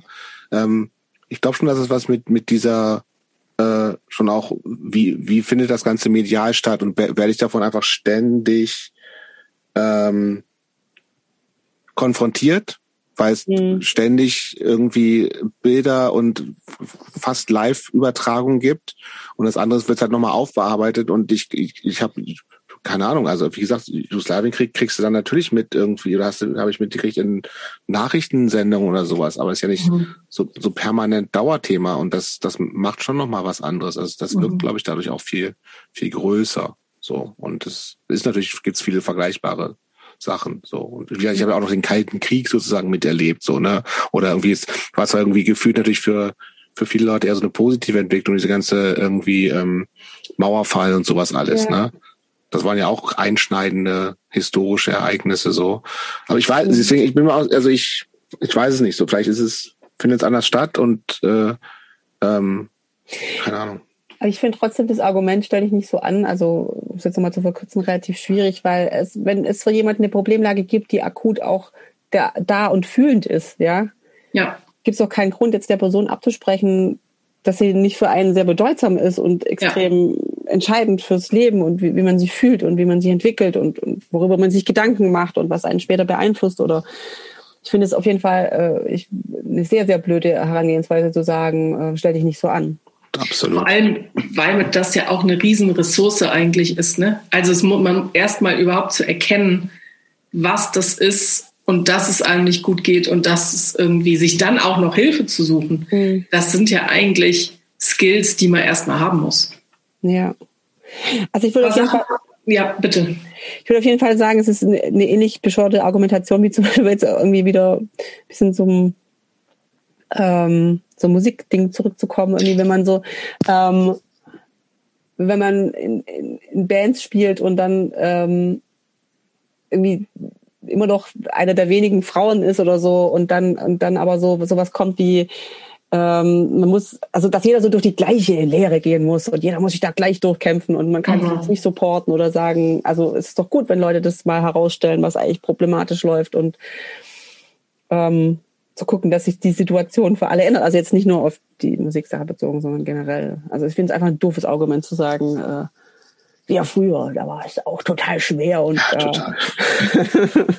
ich würde tatsächlich gerne auch mal sowieso einen, einen Cut machen mhm. und nochmal zwei, drei andere, vielleicht nicht so nicht so bedeutsame Fragen stellen. ähm, und zwar die erste wäre, was ist das die teuerste Anschaffung, die du dir je für dich allein getätigt hast? Für mich alleine. Mhm. Jetzt ein Auto oder sowas für die Familie, das zählt nicht. Aber eine Gitarre würde schon zählen. Ja, leider muss ich sagen, dass das teuerste, was, mich, was ich angeschafft habe, was total rentnermäßiges ist. Bausparvertrag. Nee, ein E-Bike. Haus. Ah ja. Ein E-Bike? E ja. ja. Ja, da kann man viel Geld für ausgeben, ne? Ja, schon. Aber das zweiteuerste ist meine Gitarre.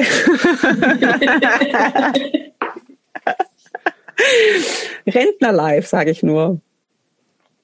Nee, tatsächlich. Äh, nee, leider musste meiner Stande gestehen, äh, ein E-Bike, aber danach kommt meine Gitarre. Cooler wäre jetzt natürlich gewesen, ich habe mir so eine tolle Gitarre. Äh, ich nee. Gitarre, aber ja. E-Bike finde ich gut. Aber es ist auch ein bisschen äh, hügelig bei euch da, ne? Ja, extrem. Und ja. mit dem Kinderanhänger kommt man nicht so gut von A nach B sonst. Kochst ähm, du eigentlich gerne? Sehr gerne, ja. Bin ausgesprochen gute Köchin. Oh, und ja. was machst du so? Alles Mögliche. Also eigentlich immer freie Schnauze. Und okay, nächsten, wenn jetzt Annik und ich sagen, nächsten Freitag kommen wir vorbei und wir wollen was super Geiles essen. Dann was machst du dann? Kommt drauf an, was ihr so. Inklusive äh, Vor- und Nachspeise, bitte. und vegan muss es für mich sein. Also gut, das wollte ich schon mal fragen. und für mich ohne Rosenkohl oder Spargel. Kein das Spargel. hast du nicht zu entscheiden, finde ich. ähm, also äh, kommt drauf an. Also ich würde euch ähm, dann vielleicht was, was ortstypisches kochen. So Spätzle mit Soße. Mhm. Irgendwie sowas Bratenersatzmäßiges. Geschabt oder gepresst? Schon selbst gemacht, Ja, oder? schon mit einer, ja, ja, natürlich. Aber dann schon mit einer Spätzlepresse. Okay. Geschabt kann ich nicht so gut. Da habe ich aber, ich habe die Spätzlepresse habe ich von meiner Oma, also. Okay. ähm, okay, das ist oh. Hauptgericht. Was gibt's vorweg? Gute Frage gut dazu passen. Irgendwie Wo eigentlich vor, äh, hauptsächlich ist ein Dessert wichtig, finde ich, oder Annik? Ich auch, finde ich auch. Ja, scheiß auf vorweg. Ich bin ja tatsächlich dessertmäßig bin ich nicht so gut unterwegs, weil ich ja äh, Freestyle koche und alles was süß ist, ist ja immer muss ja immer genau bemessen sein. Also ja, Backen und, und süß ist ja immer so die Frage. Oder aber auch was was auch oh nee, ich weiß, was ich machen würde. Es gibt ein super cooles Rezept mit so einem, so einem Hirsebällchen-Sandwich äh, mit getrockneten Tomaten. Die werden ganz lange in den Ofen gemacht, so fünf Stunden. Dann werden die so, so ganz, ähm, ganz, ähm, ja, wie nennt man das, geschmelzt. Mhm. Ja. Äh, dazu gibt's dann Rucola rein und spezielle Süßchen. Ähm, und das ist wirklich das beste Sandwich der Welt, aber es dauert ewiglich, das zu machen. Mhm. Und Pilz, das ist aber nicht süß. Ne, süß mache ich nicht so gut. So, das ist nicht Kochen für mich. Süß ist für mich nicht Kochen. Ja, dann mache ich den Nachtisch. Ich Was denn? mag lieber. Ich kann nicht, ich kann nicht kochen. Ja, ich mach, kann tatsächlich einigermaßen gute Cupcakes machen. So Oreo-Cupcakes mit so ein bisschen Salz mit drin und so. Sowas halt. Ich kann nicht so super andere Sachen machen, aber meine Backsachen sind schon ganz gut. Oder Donauwelle war ja auch eine gute. Ich mache auch sehr gute Lasagne. Ich habe mich äh, an Pizzateigen erprobt jetzt in der Covid-Zeit. Wie geht der perfekte Pizzateig? Hm. Hefeteig. Es, äh, ich kann dir die Zutaten verraten, aber es geht darum, dass man es ungefähr 300 Mal macht, bis es funktioniert. Okay. lange und ru- lange Ruhezeit. Absolut. Also äh, eigentlich, äh, ich habe dann auch sogar extra einen äh, bekannten Italiener angerufen und gesagt, mindestens zwölf Stunden eigentlich sogar. Ja, Was ne? echt extrem ist. Ne? Ah, ja, ja, Ja. schon. Und natürlich mit, mit äh, extra, man braucht ein extra Mehl, ne? man kann nicht einfach irgendein Mehl nehmen. Man braucht schon Pizzamehl. Okay. Aber das gibt's im normalen Supermarkt tatsächlich auch so, ne? Ja, ja, schon. Ja, Kann man ja. schon kaufen. Ja, und was noch? Also bei, wenn ich Pizzateig mache, ist das Mehl, Hefe, Wasser, Salz fertig. Also es kommt Olivenöl rein auf jeden Fall. Ah, okay, habe ich gar Und- nicht. Man muss definitiv ein bisschen Zucker reinmachen, sonst geht die Hefe gar nicht. Okay. Also die Hefe ist ja was. Die braucht, die braucht Nahrung, das stimmt. Ähm, und sonst, ja, es ist, es ist Pizzamehl, Olivenöl, äh, Wasser im richtigen Verhältnis. Mhm. Ähm, teils Zucker. Und, äh, also ich kann, ich kann ja nicht sagen, du kannst es tausendfach im Internet nachlesen, aber du musst es 150.000 Mal machen. Und äh, ich meine, der, muss, der Ofen muss echt bolle heiß sein. Ja, wir haben einen Pizzasteinofen draußen. Oh, aber das klingt ja so, als ob du die eigentliche Pizza-Expertin bist und wir uns bei dir einladen sollten. Also ja, äh, vielleicht bringst du den Teig besser mit, wie das klingt. Den kannst du jetzt zwei Wochen vorher machen, der muss lange ruhen. Aber man muss vor allem mit Grieß ausrollen aus, äh, rollen Ja. dann. ja, ja, genau. Mit Mehl oder so. Ja. Ja. Cool. Ich würde fast Cool. zur letzten Frage kommen. Mhm. Und die lautet, was würde die 14-jährige Helen von Helen 2022 denken? Die ist ziemlich langweilig. Die würde sich wahrscheinlich fragen, wo ist die, wo ist die Turbo-Jugendjacke geblieben? Wieso trinkt die kein Alkohol mehr? so langweilig. Ist so kann okay, keine oder? Party funktionieren. äh, nee, ich glaube, auf bestimmte Dinge wäre ich sehr stolz. Also zum Beispiel ähm, wäre wär sie begeistert, dass ich immer noch beim, dass ich immer noch in Bands spiele und so. Also da bin, bin ich mir sicher. Aber andere Sachen wie zum Beispiel, dass ich in weiten Teilen der Woche um 22 Uhr im Bett liegen muss, damit ich nicht äh, da niedergehe, würde sicherlich zu äh, hysterischen Anfällen führen bei der 14-jährigen Helen. dass ich verheiratet bin, auch. Und auch, dass ich ein Kind habe. Alles unvorstellbar zu diesem Zeitpunkt. Und hättest du einen Tipp für die 14-jährige Helen? Von jetzt? die- Ja, in vielen Punkten hätte sie wesentlich entspannter sein sollen und sich nicht so viel von anderen vorher, also irgendwie so. Ich habe mich schon auch viel immer ähm, zu der Zeit an anderen orientiert und das würde ich so nicht mehr machen. Aber ist ja die Frage, ob sowas mit 14 überhaupt ähm, Anders geht, ja. anders laufen kann. Also in vielen Punkten sage ich, ich bin ähm, jetzt so viel zufriedener als in vielen anderen Punkten meines Lebens, weil ich viel mehr gelernt habe, äh, nach mir zu gucken und nicht immer zu gucken, was ist denn cool und was denken die anderen Leute von mir. Ja. Spielt schon Okay. lange Zeit eine Rolle. Und ich finde, es spielt auch eine sehr große Rolle in der Szene auf jeden Fall. Ja. Danke, Helen. Danke. Gerne.